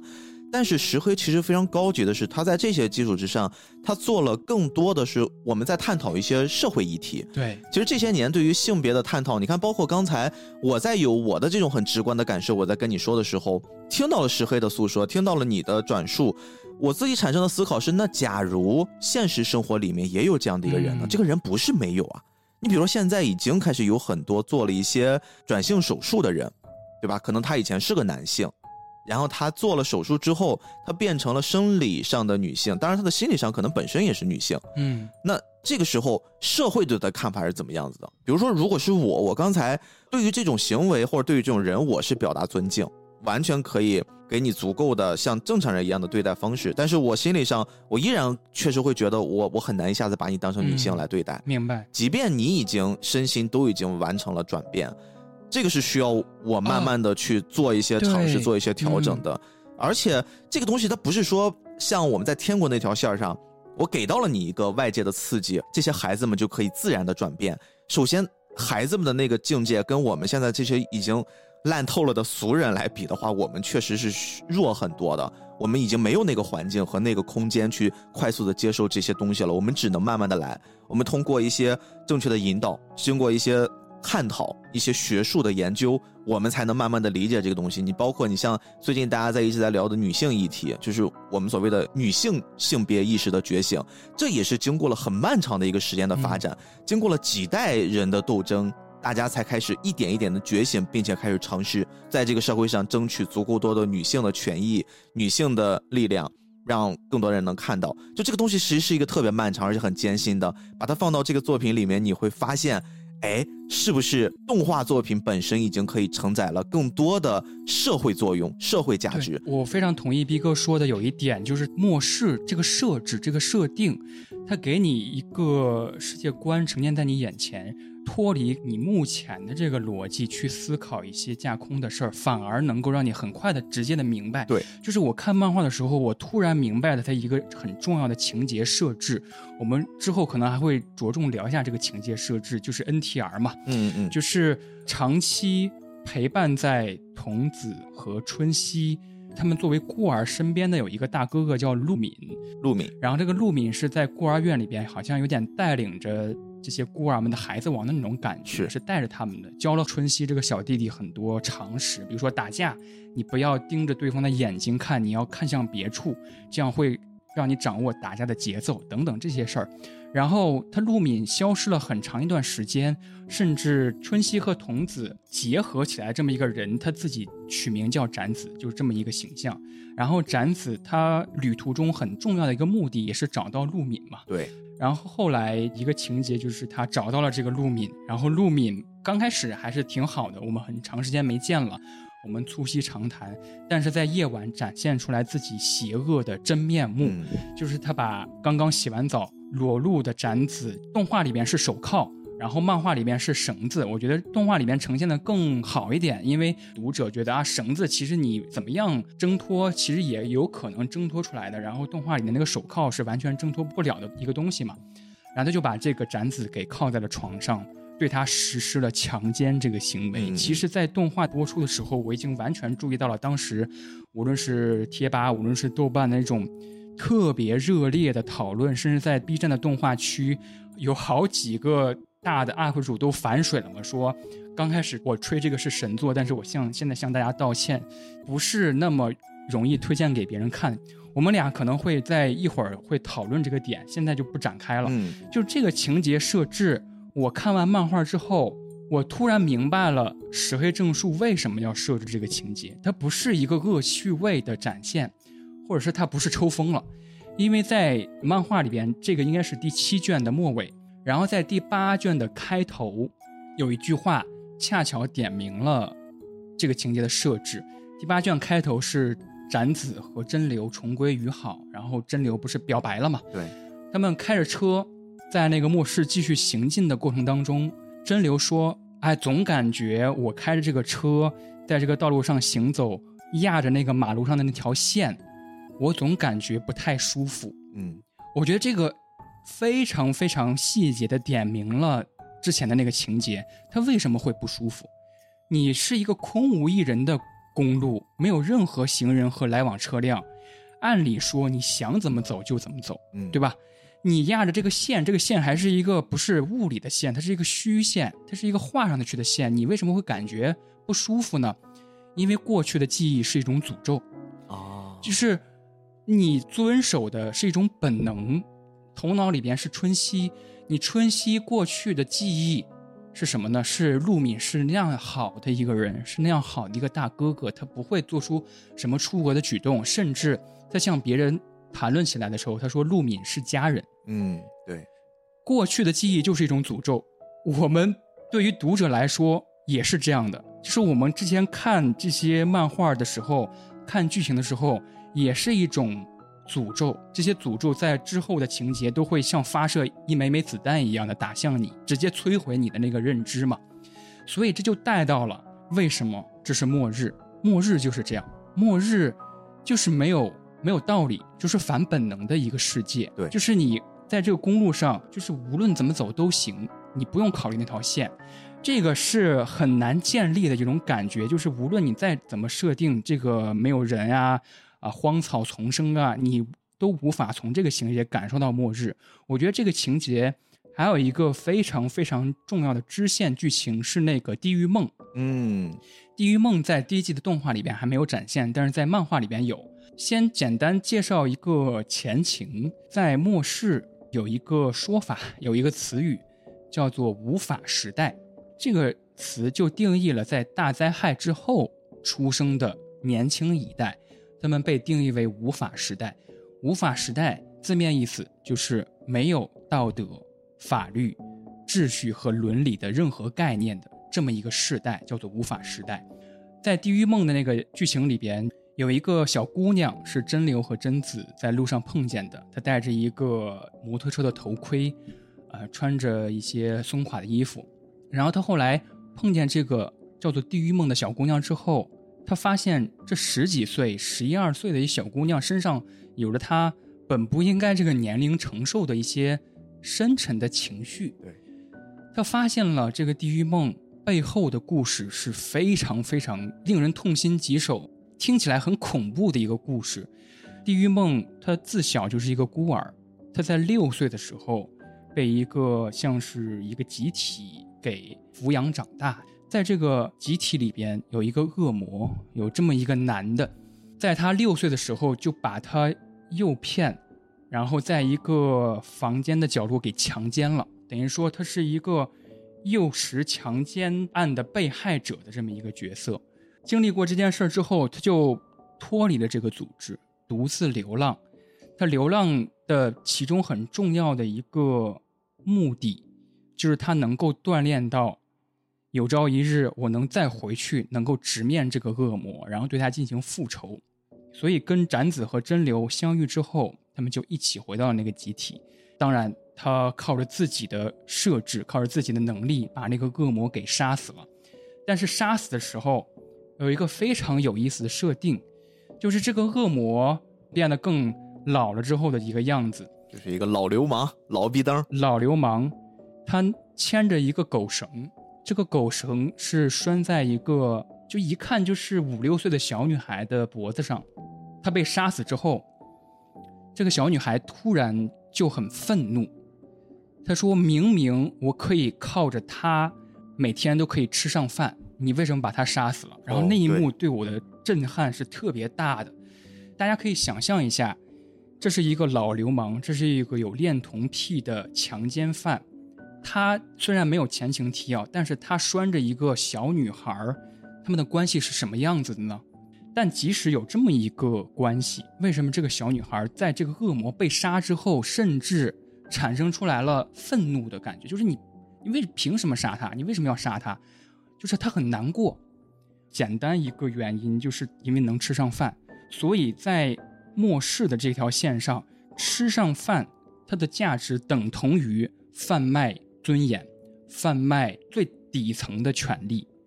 立刻就让我感觉到啊，这是一个末世。嗯，这个末世是法律与秩序、伦理与道德完全失衡的一个地方。所以我觉得不是 NTR 是简单出现，或者是不是呃强奸，或者是这些幼时、强奸、恋恋童癖是一个怎么说呢？就是他为了画而画的这么一个情节，完全不是的。就石黑正树不断的在告诉你。这就是与天国相对的地狱，你要时时刻刻想到这一点。不是说食物的紧缺，每天吃了上顿没下顿然后有恶魔、有质子出现，这才是地狱。但不是的，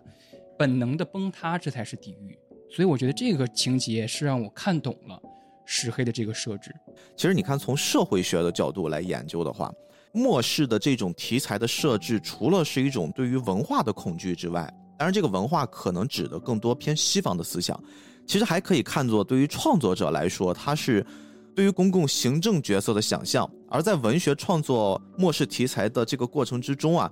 我记得有一个还蛮有名的学者，他其实提过一句话，这个话呢跟你刚才说的这个内容是非常对应的。创作文学里面的末世题材，其实是一种对后世代的世界提前消耗的行为啊。这种提前消耗的行为呢，我们之所以在创作的过程中这么使用它，更多的目的是获得一种娱乐消遣。嗯，但是大家不要把这个娱乐消遣的这个娱乐，真的就是理解我们现在看唱歌跳舞的那种娱乐。嗯，这个娱乐其实对应的是什么呢？是对应的要通过这种方式去分散我们对于灾难的注意力。末世本身一定要带入到那个环境里面，你的资源是短缺的，你的所有的物质都是跟不上的。我们如果现在对于整个末世里面人做的行为标准、价值判断，对应的是你现在的吃得饱、喝得足，所有的物质条件全充足的情况之下，这本身就是一种不对等。嗯，你在末世情况之下，你还去分肯德基好吃还是方便面好吃吗？你根本不会在意那个。你会看到这个作品里面。大量的时间，其实他都是会说：“哎呀，你看你冻伤了，这个药膏是七年前的，虽然过期了，但是用了总比不用好。你看这个罐头已经过期很久了，所以我把它烤好吃，吃了之后好美味。”嗯，这个其实是末世要给你的一种提前消耗的娱乐假象，它的目的是在于我们现在很难，我们这代人去经历灾难的环境。当然，我这个话说的太绝对了，我只能说希望我们很难能经历那种状态。但是我们怎么样去获得那种状态之下的体验和想象，以及在那个状态之下产生了反思，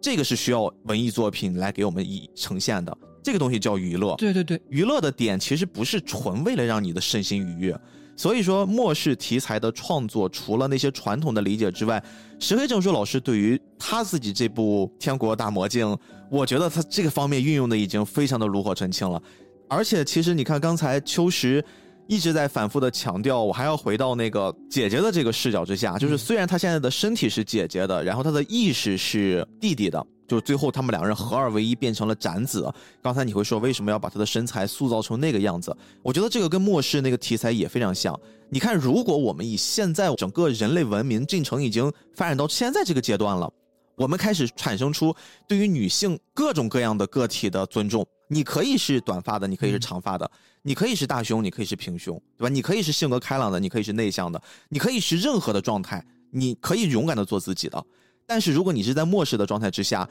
而且通过一部作品激起了人类最原始的欲望的话，他就是要去做这种东西，会做反差，他就是要塑造一个特别丰满的女性形象，去激起你人类最原始的欲望，在一个荒无人烟的环境里面。这就是角色塑造，这是创作，嗯，这不是不尊重，就是大家一定要把这个事情给分开来看。呃，对我非常同意逼哥说的这个娱乐这一点，就是这点非常非常好，就是在英文语境里面，这个娱乐叫做 entertainment 嘛，嗯，其实直译过来，在中文里面的娱乐不是有点狭义了，对我来说，就是因为里面有个乐字，是是，就是大家一讲到娱乐，就是啊。追女团或者是看综艺，能够让自己发笑的叫做娱乐，但是在英文的语境里或者说国际语境里边，它不是这样的。Entertainment 这个娱乐，它其实是指一切能够引发深层思考的东西都叫做娱乐。所以你看，为什么美国会制作很多那种杀人犯的纪录片或者吃人的纪录片、恶魔的纪录片？是的，甚至包括美墨那个美剧刚出来的时候。它其实，在后边也有一个简中互联网里面讨论的大翻转嘛，就是说，为什么你这个男性的主角在最后有那样一个反道德的举动？大家都觉得哇，这个作品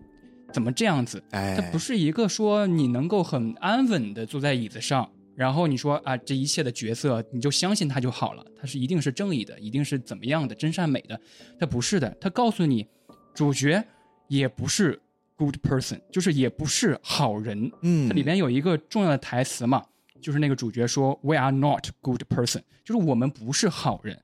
这些东西通称为娱乐，这一切引发你深层思考的东西都叫娱乐，而不是说我们狭义的啊，你发笑、你快乐了、你消遣了叫娱乐。我觉得这个点非常重要。嗯，对于我来说，《天国大魔镜》也是有这么一点的。呃一个作品，包括有一个细节，也可以对应到这个娱乐层面或者是末世情节上面。真流和展子他们最开始去往一个旅馆，然后这个旅馆是老板娘经营的。对，然后这个老板娘经营的时候对他很好嘛，就说：“哎呀，你们随便用我们的洗发膏、沐浴露，然后还有温泉，你们可以洗澡怎么样？然后还收取很少的费用，甚至第一晚还招待他们很好吃的火锅，对吧？嗯后面有一个情节，我不知道动画里面展没展现啊，反正漫画里面是有的，就是那个讲怪谈的那个男人，他那个怪谈那个板子上，其实有一个怪谈叫做人肉火锅，啊，对，就是你可以想象到或者联想到，那之前住来的那些住户，他是不是被老板娘烹饪了，然后或者是跟他儿子，那个儿子是质子嘛，分食了，嗯，就是你会有这样的想法，因为最开始第一遍看的时候，可能他煮火锅就是煮火锅了，但你后来你的整个思考被重构之后，你就会想，肯定不简单。包括展子在那个漫画里边也会说嘛，说有可能住进来的那些旅客被老板娘杀死了，然后跟他儿子吃了。他只说有可能，但这个点在你后面立刻提醒你了，那就是这个样子的。这个事儿特别像是在天国的县里面被困住的那些孩子，嗯，你不告诉他外面有一个新的世界，他永远不会想象外面是世界的。你不让他走出去，他永远不会在回来的时候开始无数次的思考，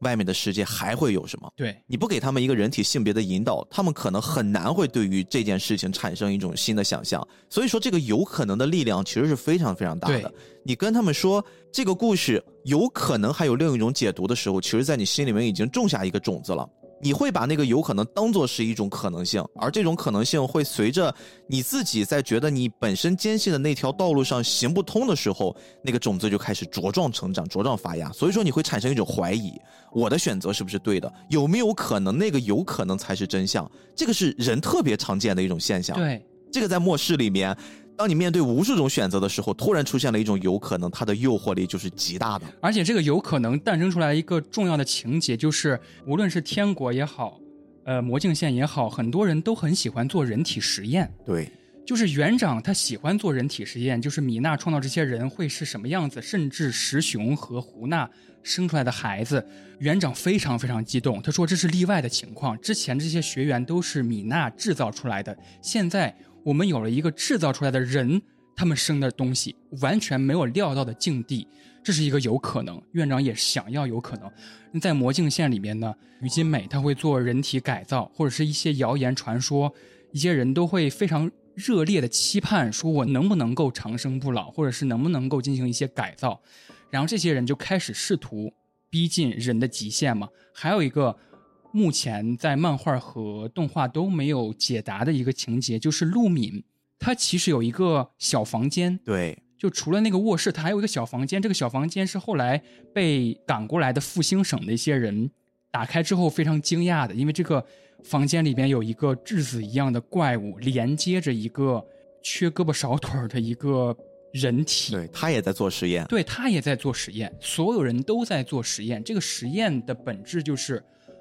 我有没有可能有一些新的东西产生，或者这个有可能的想法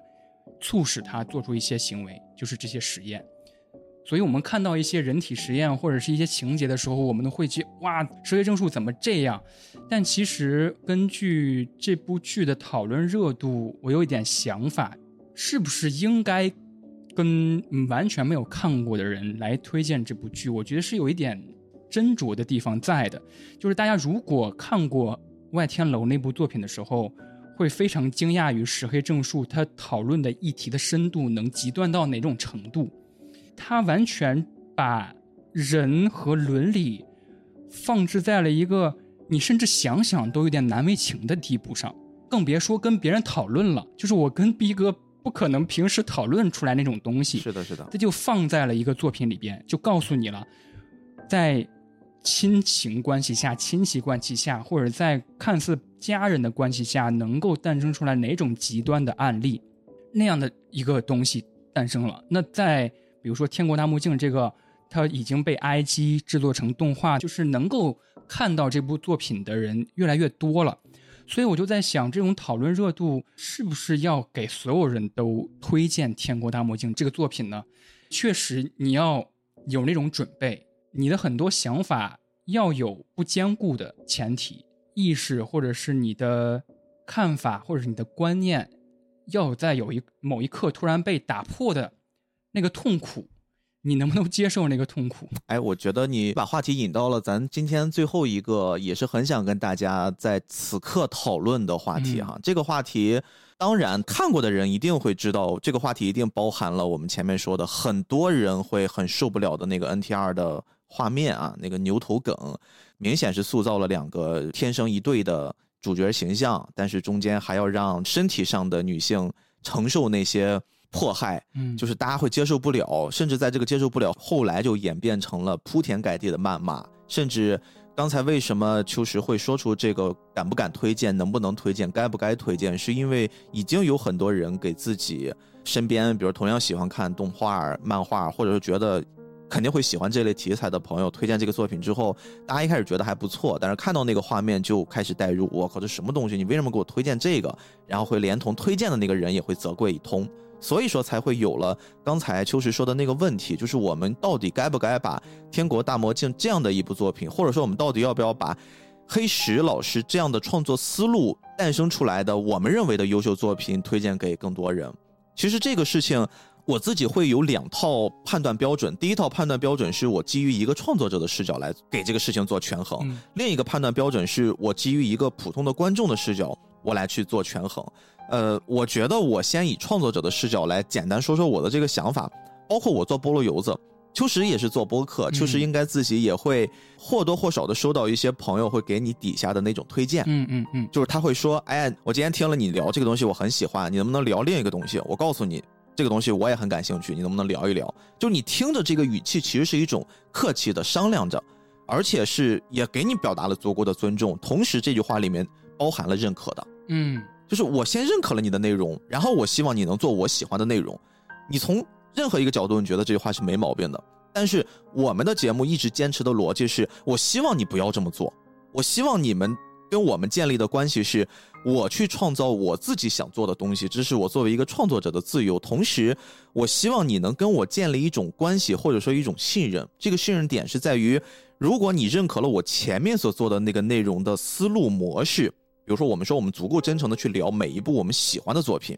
但请你不要让我们去聊你喜欢的东西，或许那个东西我不喜欢。嗯嗯，如果我不喜欢的话，我很可能聊不好这个作品，那这个作品最后就不是你喜欢我们的那个样子了。嗯，就这个有点绕，但是我相信大家能明白这个概念。特别播客一集一两个小时的长度。我们的创作思路更多的是，我希望能带给你们每一次我们作品的一种标准，这个标准是我们坚持创作的底线。而这个标准如果放到石黑正树老师身上，你会发现他对于人的尊重，他对于环境的思考，他对于时代的思考，以及他在创作漫画的时候，他本身其实所固有的那种漫画不是我们理解的。浅层的那个娱乐，而是我们理解更深层的那个娱乐。他是坚持的这件事情，所以不管他创造的是那种搞笑类的、那种单元喜剧类的，还是创造这种科幻类的题材，你总会看到石黑正树里面所蕴含出来的那种巨大的磅礴的能量。这个能量是你得先能接受它，你才能去义无反顾地接受他未来的所有的作品，因为你保不准未来的作品会不会在创作某一个情节的时候。他依然会用一些更让你一时半会儿无法领略到、无法接受的那些新的知识点，可能那些知识点比较先进，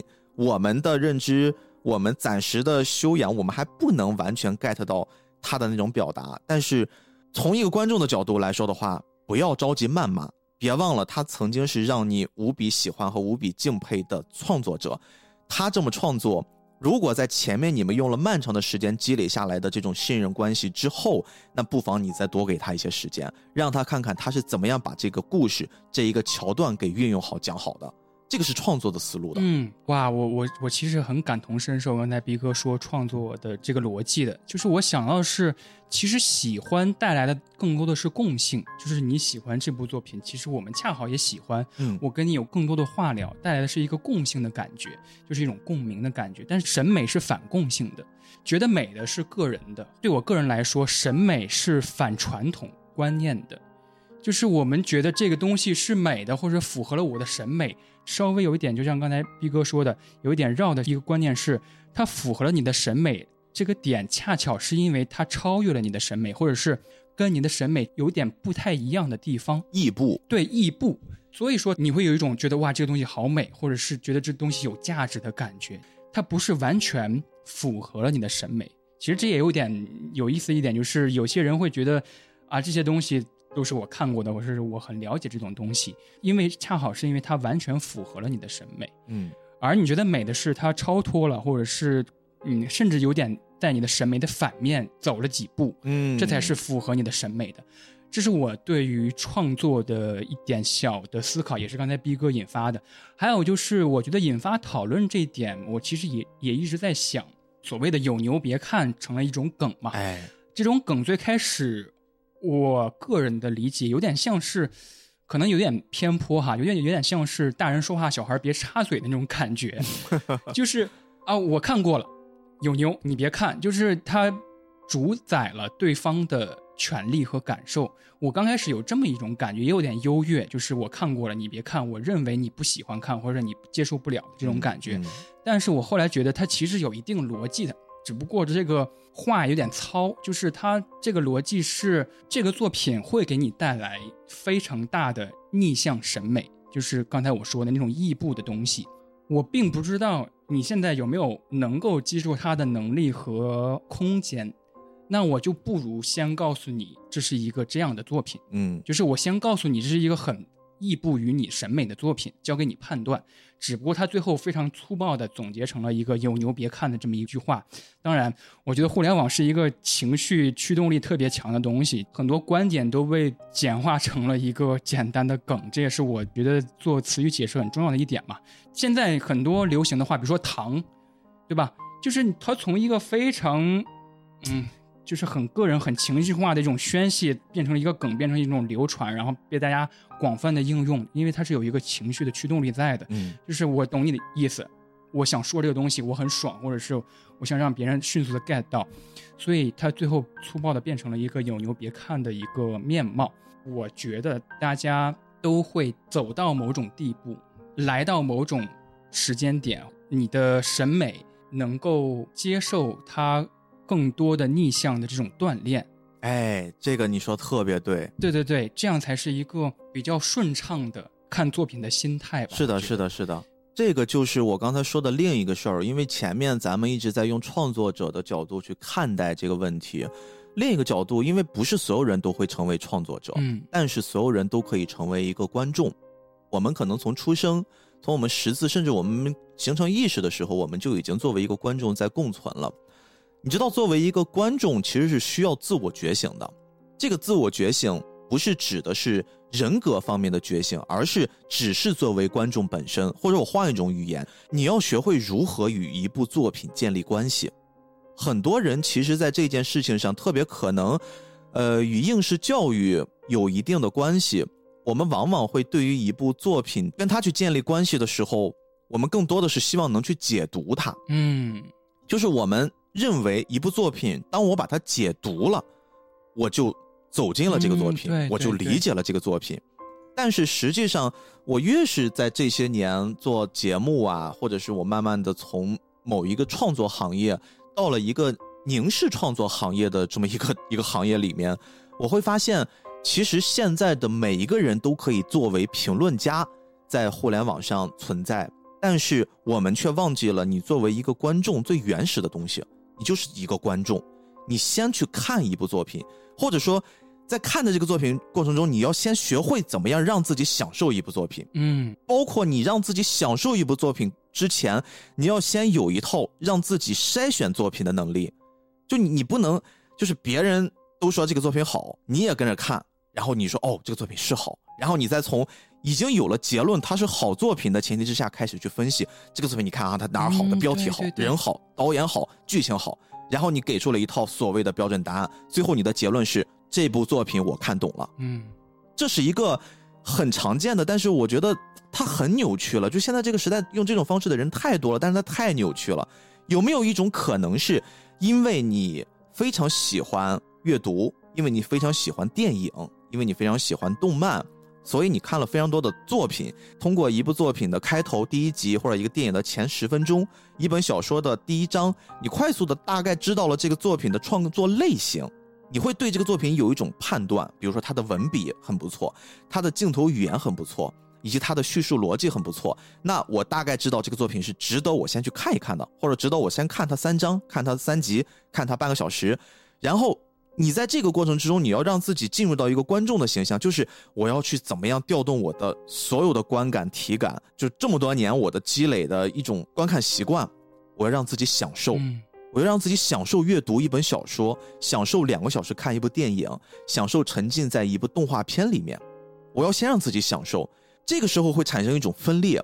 就是我刚才说的，我不太理解现在很多观众，特别是年轻观众。哎呀，这样说有点儿跌，但是我想先把我的表达说清楚，可能大家会理解。包括完整表达这件事情，现在也是缺失的。就是为什么我会说年轻的观众在这个方面做的不好，不是因为。我们活得比你更久，而是因为你还有更多的时间去让自己阅读更多的优秀的作品。优秀的作品积累到一定程度之后，你会发现，其实你的审美，或者是说你对于一部作品的判断的标准已经变了。以前可能我们只会觉得有情人终成眷属，每一个作品应该有 happy ending，作品应该是以喜剧结尾，甚至是我们会觉得正义一定要打败邪恶，这是在我们的。观众视角里面最顺的那个气儿的那种结局，但是当你的阅读、你的审美、你的积累达到一定程度之后，你其实会对于这个世界的认知会变得更包容。你的体内本身就存在着多种可能性。如果一个英雄最后没有战胜魔王，在更多的大众的视野里面，它可能不是一个好结局，但不代表的是它不是一部好作品。就大家一定要明白这个东西，很多人现在会把一部作品烂尾挂在嘴边儿，啊，巨人又烂尾了，对吧？海贼王又烂尾了。当然，我这样说又会容易被人误解。我明白，我只是说的就是大家不要老是把一部作品的烂尾当做是你对这个作品的理解，或者说你在凌驾于这个作品之上给他的审判。一部作品的烂尾，其实你更多的应该先要思考，有没有可能是我跟这个导演我们想去。感受的那个情感共鸣，我没有达到这个导演或者这个作者想给我传达的那个东西。作者首先他的位置不一定比你高，但是他一定会对这个作品投入了所谓更多的思考。嗯，甚至这个事儿也是我在最近巨人不是又 动画出结尾了吗？对，嗯，我在之前看完漫画的时候，我跟大部分人一样，我是气愤的。我觉得坚持上你怎么可以这个样子？但是你知道，经过这么长一段时间的思考，包括这段时间我也看了很多很多的内容，然后我。看到了动画的结局之后，其实我在思考很多种可能性，有没有可能是我自己要让自己的阅读、我的审美、我的思考变得再更多元化一些，而。他们在做这个东西的创作的时候，他们所思考的那些东西有没有可能还有一些是我没有理解的？我可以没理解呀，但是如果我理解了，会不会对我未来去感受这个世界更多的美妙、更多的可能性带来一些帮助？这不就是文学作品、文艺作品本身应该给我们提及的那种养料吗？你现在如果隔绝了这些养料，你只希望得到你心中的那个答案，你永远在原地踏步呀！你永远在对这个世界产生了那个所谓的狭隘的认知，就像。我刚才一直说看这个作品，特别看动画版的时候，现实的那条线儿，我就觉得是美墨。但是，一提美墨，很多人会想到美墨二被人骂的什么都不是。嗯。但是，你有没有仔细的想一想，如果作为一个从纯叙述的角度，你是一个编剧，被骂的最惨的那个编剧，有没有可能他的这种方式是最能让你的情绪跟着走的？因为你产生了强烈无比的气氛，你产生了巨大的情绪能量。而在创作里面，情绪能量是最高级的一种推动剧情往下走的创作手法之一。嗯嗯，就是你如果从这个角度来看的话，美猫二失败吗？我觉得不失败，对吧？包括现在我们看到 IGN 的评分，美猫二其实蛮高的，他获了很多奖。那到底是观众错了吗？还是创作错了吗？我觉得都没有错，只是说我们作为观众，作为一个玩家，作为一个读者的时候，我们是不是在享用对这个作品的评价权的同时？我们可以让自己借助一部作品，让你一时半会儿无法理解的那个作品，去提高一下自己，或者说让自己更多一种可能性。我觉得这个可能是最后我特别想跟大家说的。对对对，我哇，刚才毕哥说了很多，我都一直频频点头，很多想说的。最后毕哥说这一点，我非常同意。包括在幕后的访谈里边，我也看到石黑正书他说四面环墙的这个设置，就是学院的这个创意是来源于脑髓地狱的。哦，脑髓地狱讲的就是一个人听到了一种奇妙的钟声之后，疗养院一般的设施当中醒来，开始调查自己的身份。这个墙这个意象，其实石黑正树总是用。他在一个呃中篇叫做《睡觉的笨蛋》里边，他也用了墙这个意象。就是《睡觉的笨蛋》里边是一个主角，他每天要上班，或者是他每天浑浑噩的过，但是他有一个理想，就是他要成为一个乐手嘛，他要组一个乐队，然后要实现自己的理想。然后他总是会突然画到一个他面对一个巨高无比的墙，他有一个叙述说，每个人都有这么一面墙，有些人有天赋的人就是直接跳过这个墙，像我这样没有天赋的普通人，每天的工作就是凿墙啊，就是在这个墙上打一个不知道深度有多深的洞，我想看看对面是什么样子。我们每个普通人都是这样的，每天的行为、每天的行动的逻辑都是在对付这个墙，就是你想让自己的思维再开阔一点。而且最开始逼哥说那个解读那点，我觉得特别好，就是解读其实它背后的逻辑是一种占有。就是我以前看电影，我看完电影第一个行为就是立刻去豆瓣标记，为什么？因为我占有了它，我占有了这个数字，我的阅片量慢慢往上增。我觉得哇，我是一个看了几千部电影的人了，我现在是这么一个人，因为我对它有一个短评解读。我解读完这个电影，这个电影就抛之脑后了。它是我一个小的标记，它是我一个小的筹码了。解读的行为就是占有的行为，因为我们以前没有这些东西，所以我们想占有这些东西。对我来说是一个很重要的意识吧。包括毕哥刚才说的那个占有或者解读之后，它有一个越来越闭塞的那么一个逻辑。其实对我来说，我看过一个话说的挺好的，是一个博主在讲穿搭的。他说，每个人的风格是什么呢？你的穿搭风格就是你穿你平时最不会穿的那个颜色和那件衣服，就是你的风格哦，就是你平时最不会买的某种东西，是最适合你审美的东西。我觉得说的特别简单和直接。你不是一个闭塞的茧，你不是一个依附于相同事物的这么一个机器，你是一个不断在。动态流动的这么一个人，我觉得这是一个非常非常美妙的东西。嗯，其实我觉得读石黑正树老师的漫画也有这么一个流程吧，就是你有点在看漫画的过程当中，你在重塑你看漫画的一个习惯吧。我最开始提到那个石黑正树很善用日常之谜嘛，就是他 就是很喜欢推理小说嘛，所以他在他的日常系漫画里边会画很多很多个小谜题，比如说。呃，有一个情节，我记得是布鸟这个主角，他有一天突然收到了一个委托，就是有一个人带来了两幅画，说我的祖父他常年画画，但是他在他临死的那几年，他开始画很多奇怪的画，然后他带来的这两幅画是一个是他的自画像，然后是他祖父的自画像，是两只眼睛的一个比较阴暗面貌的一个自画像，他说这个还挺正常的，但是他说他另外一幅画也是一个自画像，但是是四只眼睛。就是他眼睛上面还有一对眼睛，他觉得他祖父是不是受到什么刺激了？他想让这个布鸟来解决这个问题。布鸟跟我们这个读者开始有了更深层次的思考，然后布鸟就在那个漫画里说了：“说你祖父是不是其实是一个隐藏很深的有四只眼睛的外星人？”他提出了各种各样的想法，跟我们读者一起来探讨这个谜题。最后呢，石黑正树就靠着布鸟来。解决了这个谜题，你祖父在画一个头子哦，就是他是用六面的自画像来组成的一个头子，所以这个头子有一面是一只眼睛，有一面是五只眼睛，有一面是六只眼睛。然后这个人回家之后，恰好发现了那个埋藏在房间深处有一只眼睛的自画像，有六只眼睛的自画像，我觉得非常美妙。是一个首先是一个日常之谜的解决过程，其次石黑正树他用一种逻辑来告诉我们。他的漫画是有点反类型的感觉，他就是最后用一个极其极其简单的东西，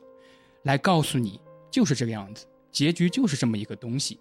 然后来不断的挑战我们的那个想象，然后最后再落到一个实处。所以我觉得我还是很推荐大家去看这个漫画，我也很同意刚才逼哥说的很多很多观点，包括我们要不断的摄取，或者是你是是完全打开的一个状态，甚至。你会遇到一些作品是跟你完全反着来的，你甚至会感激在你当下尽早遇到这些作品。哎，对，太认同了。因为这些作品跟你同行的，他不是说在你屁股后边跟着你的，或者是他引领着你说啊，李修石，你来看我的这些这些作品吧，保证你满意什么什么的，他不是的，嗯，他让我们看到了很多同行的、平行的，你可以完全跟他观点相悖，你这跟他观点是完全不相交的。但是你能看到这些同行的作品，还有同行的作者，你会感觉哇，这才是这个世界的美妙之处，这才让我们有一种像学员里面的学员一样，看到了外面的外面是什么样子的。哎呀，今天真是没想到，我们借助石黑正树老师的《天国大魔镜》跟秋实我们一起串台，可以聊到最后这种话题和这个维度，对对对，很开心。我觉得这个本身也是聊天对话的魅力，包括这个也是我一直很坚持的完整表达和聆听的魅力吧。我不知道大家听到此刻会有什么样的感受，也欢迎大家在我们两边的评论区分享你对于这部作品以及对于创作呀，对于你在看待各种无法理解的桥段的时候，你当下的感受。感谢秋实吧，我觉得这个也是我们哇，很开心对，好不容易 约了一年，我们把这个节目给做成了，而且我觉得这期节目非常非常的精彩啊，值得我自己剪的过程之中反复的听。辛苦辛苦，那我们今天就跟大家关于石黑正树老师和天国大魔镜此刻更新的内容，我们先聊这么多。最后吧，如果听到这儿，我默认的大家应该大部分都已经看完了啊。如果你没看完，但是听到现在，我自己可以做一个可能会让你比较讨厌，但是我一定要做的事儿，就是希望大家都能去看一看。希望大家是的，嗯，好，那我们今天就到这儿，感谢你的时间，我是菠萝游子主播 B B，我是偶然误差的主播秋实，大家再见，谢谢大家。哎，大家再见，拜拜。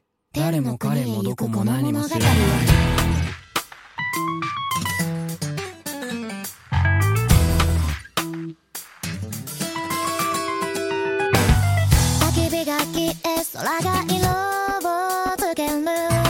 お宝探しをさ。始めよう。瓦礫をかき分け楽園を目指す。自分自身探して。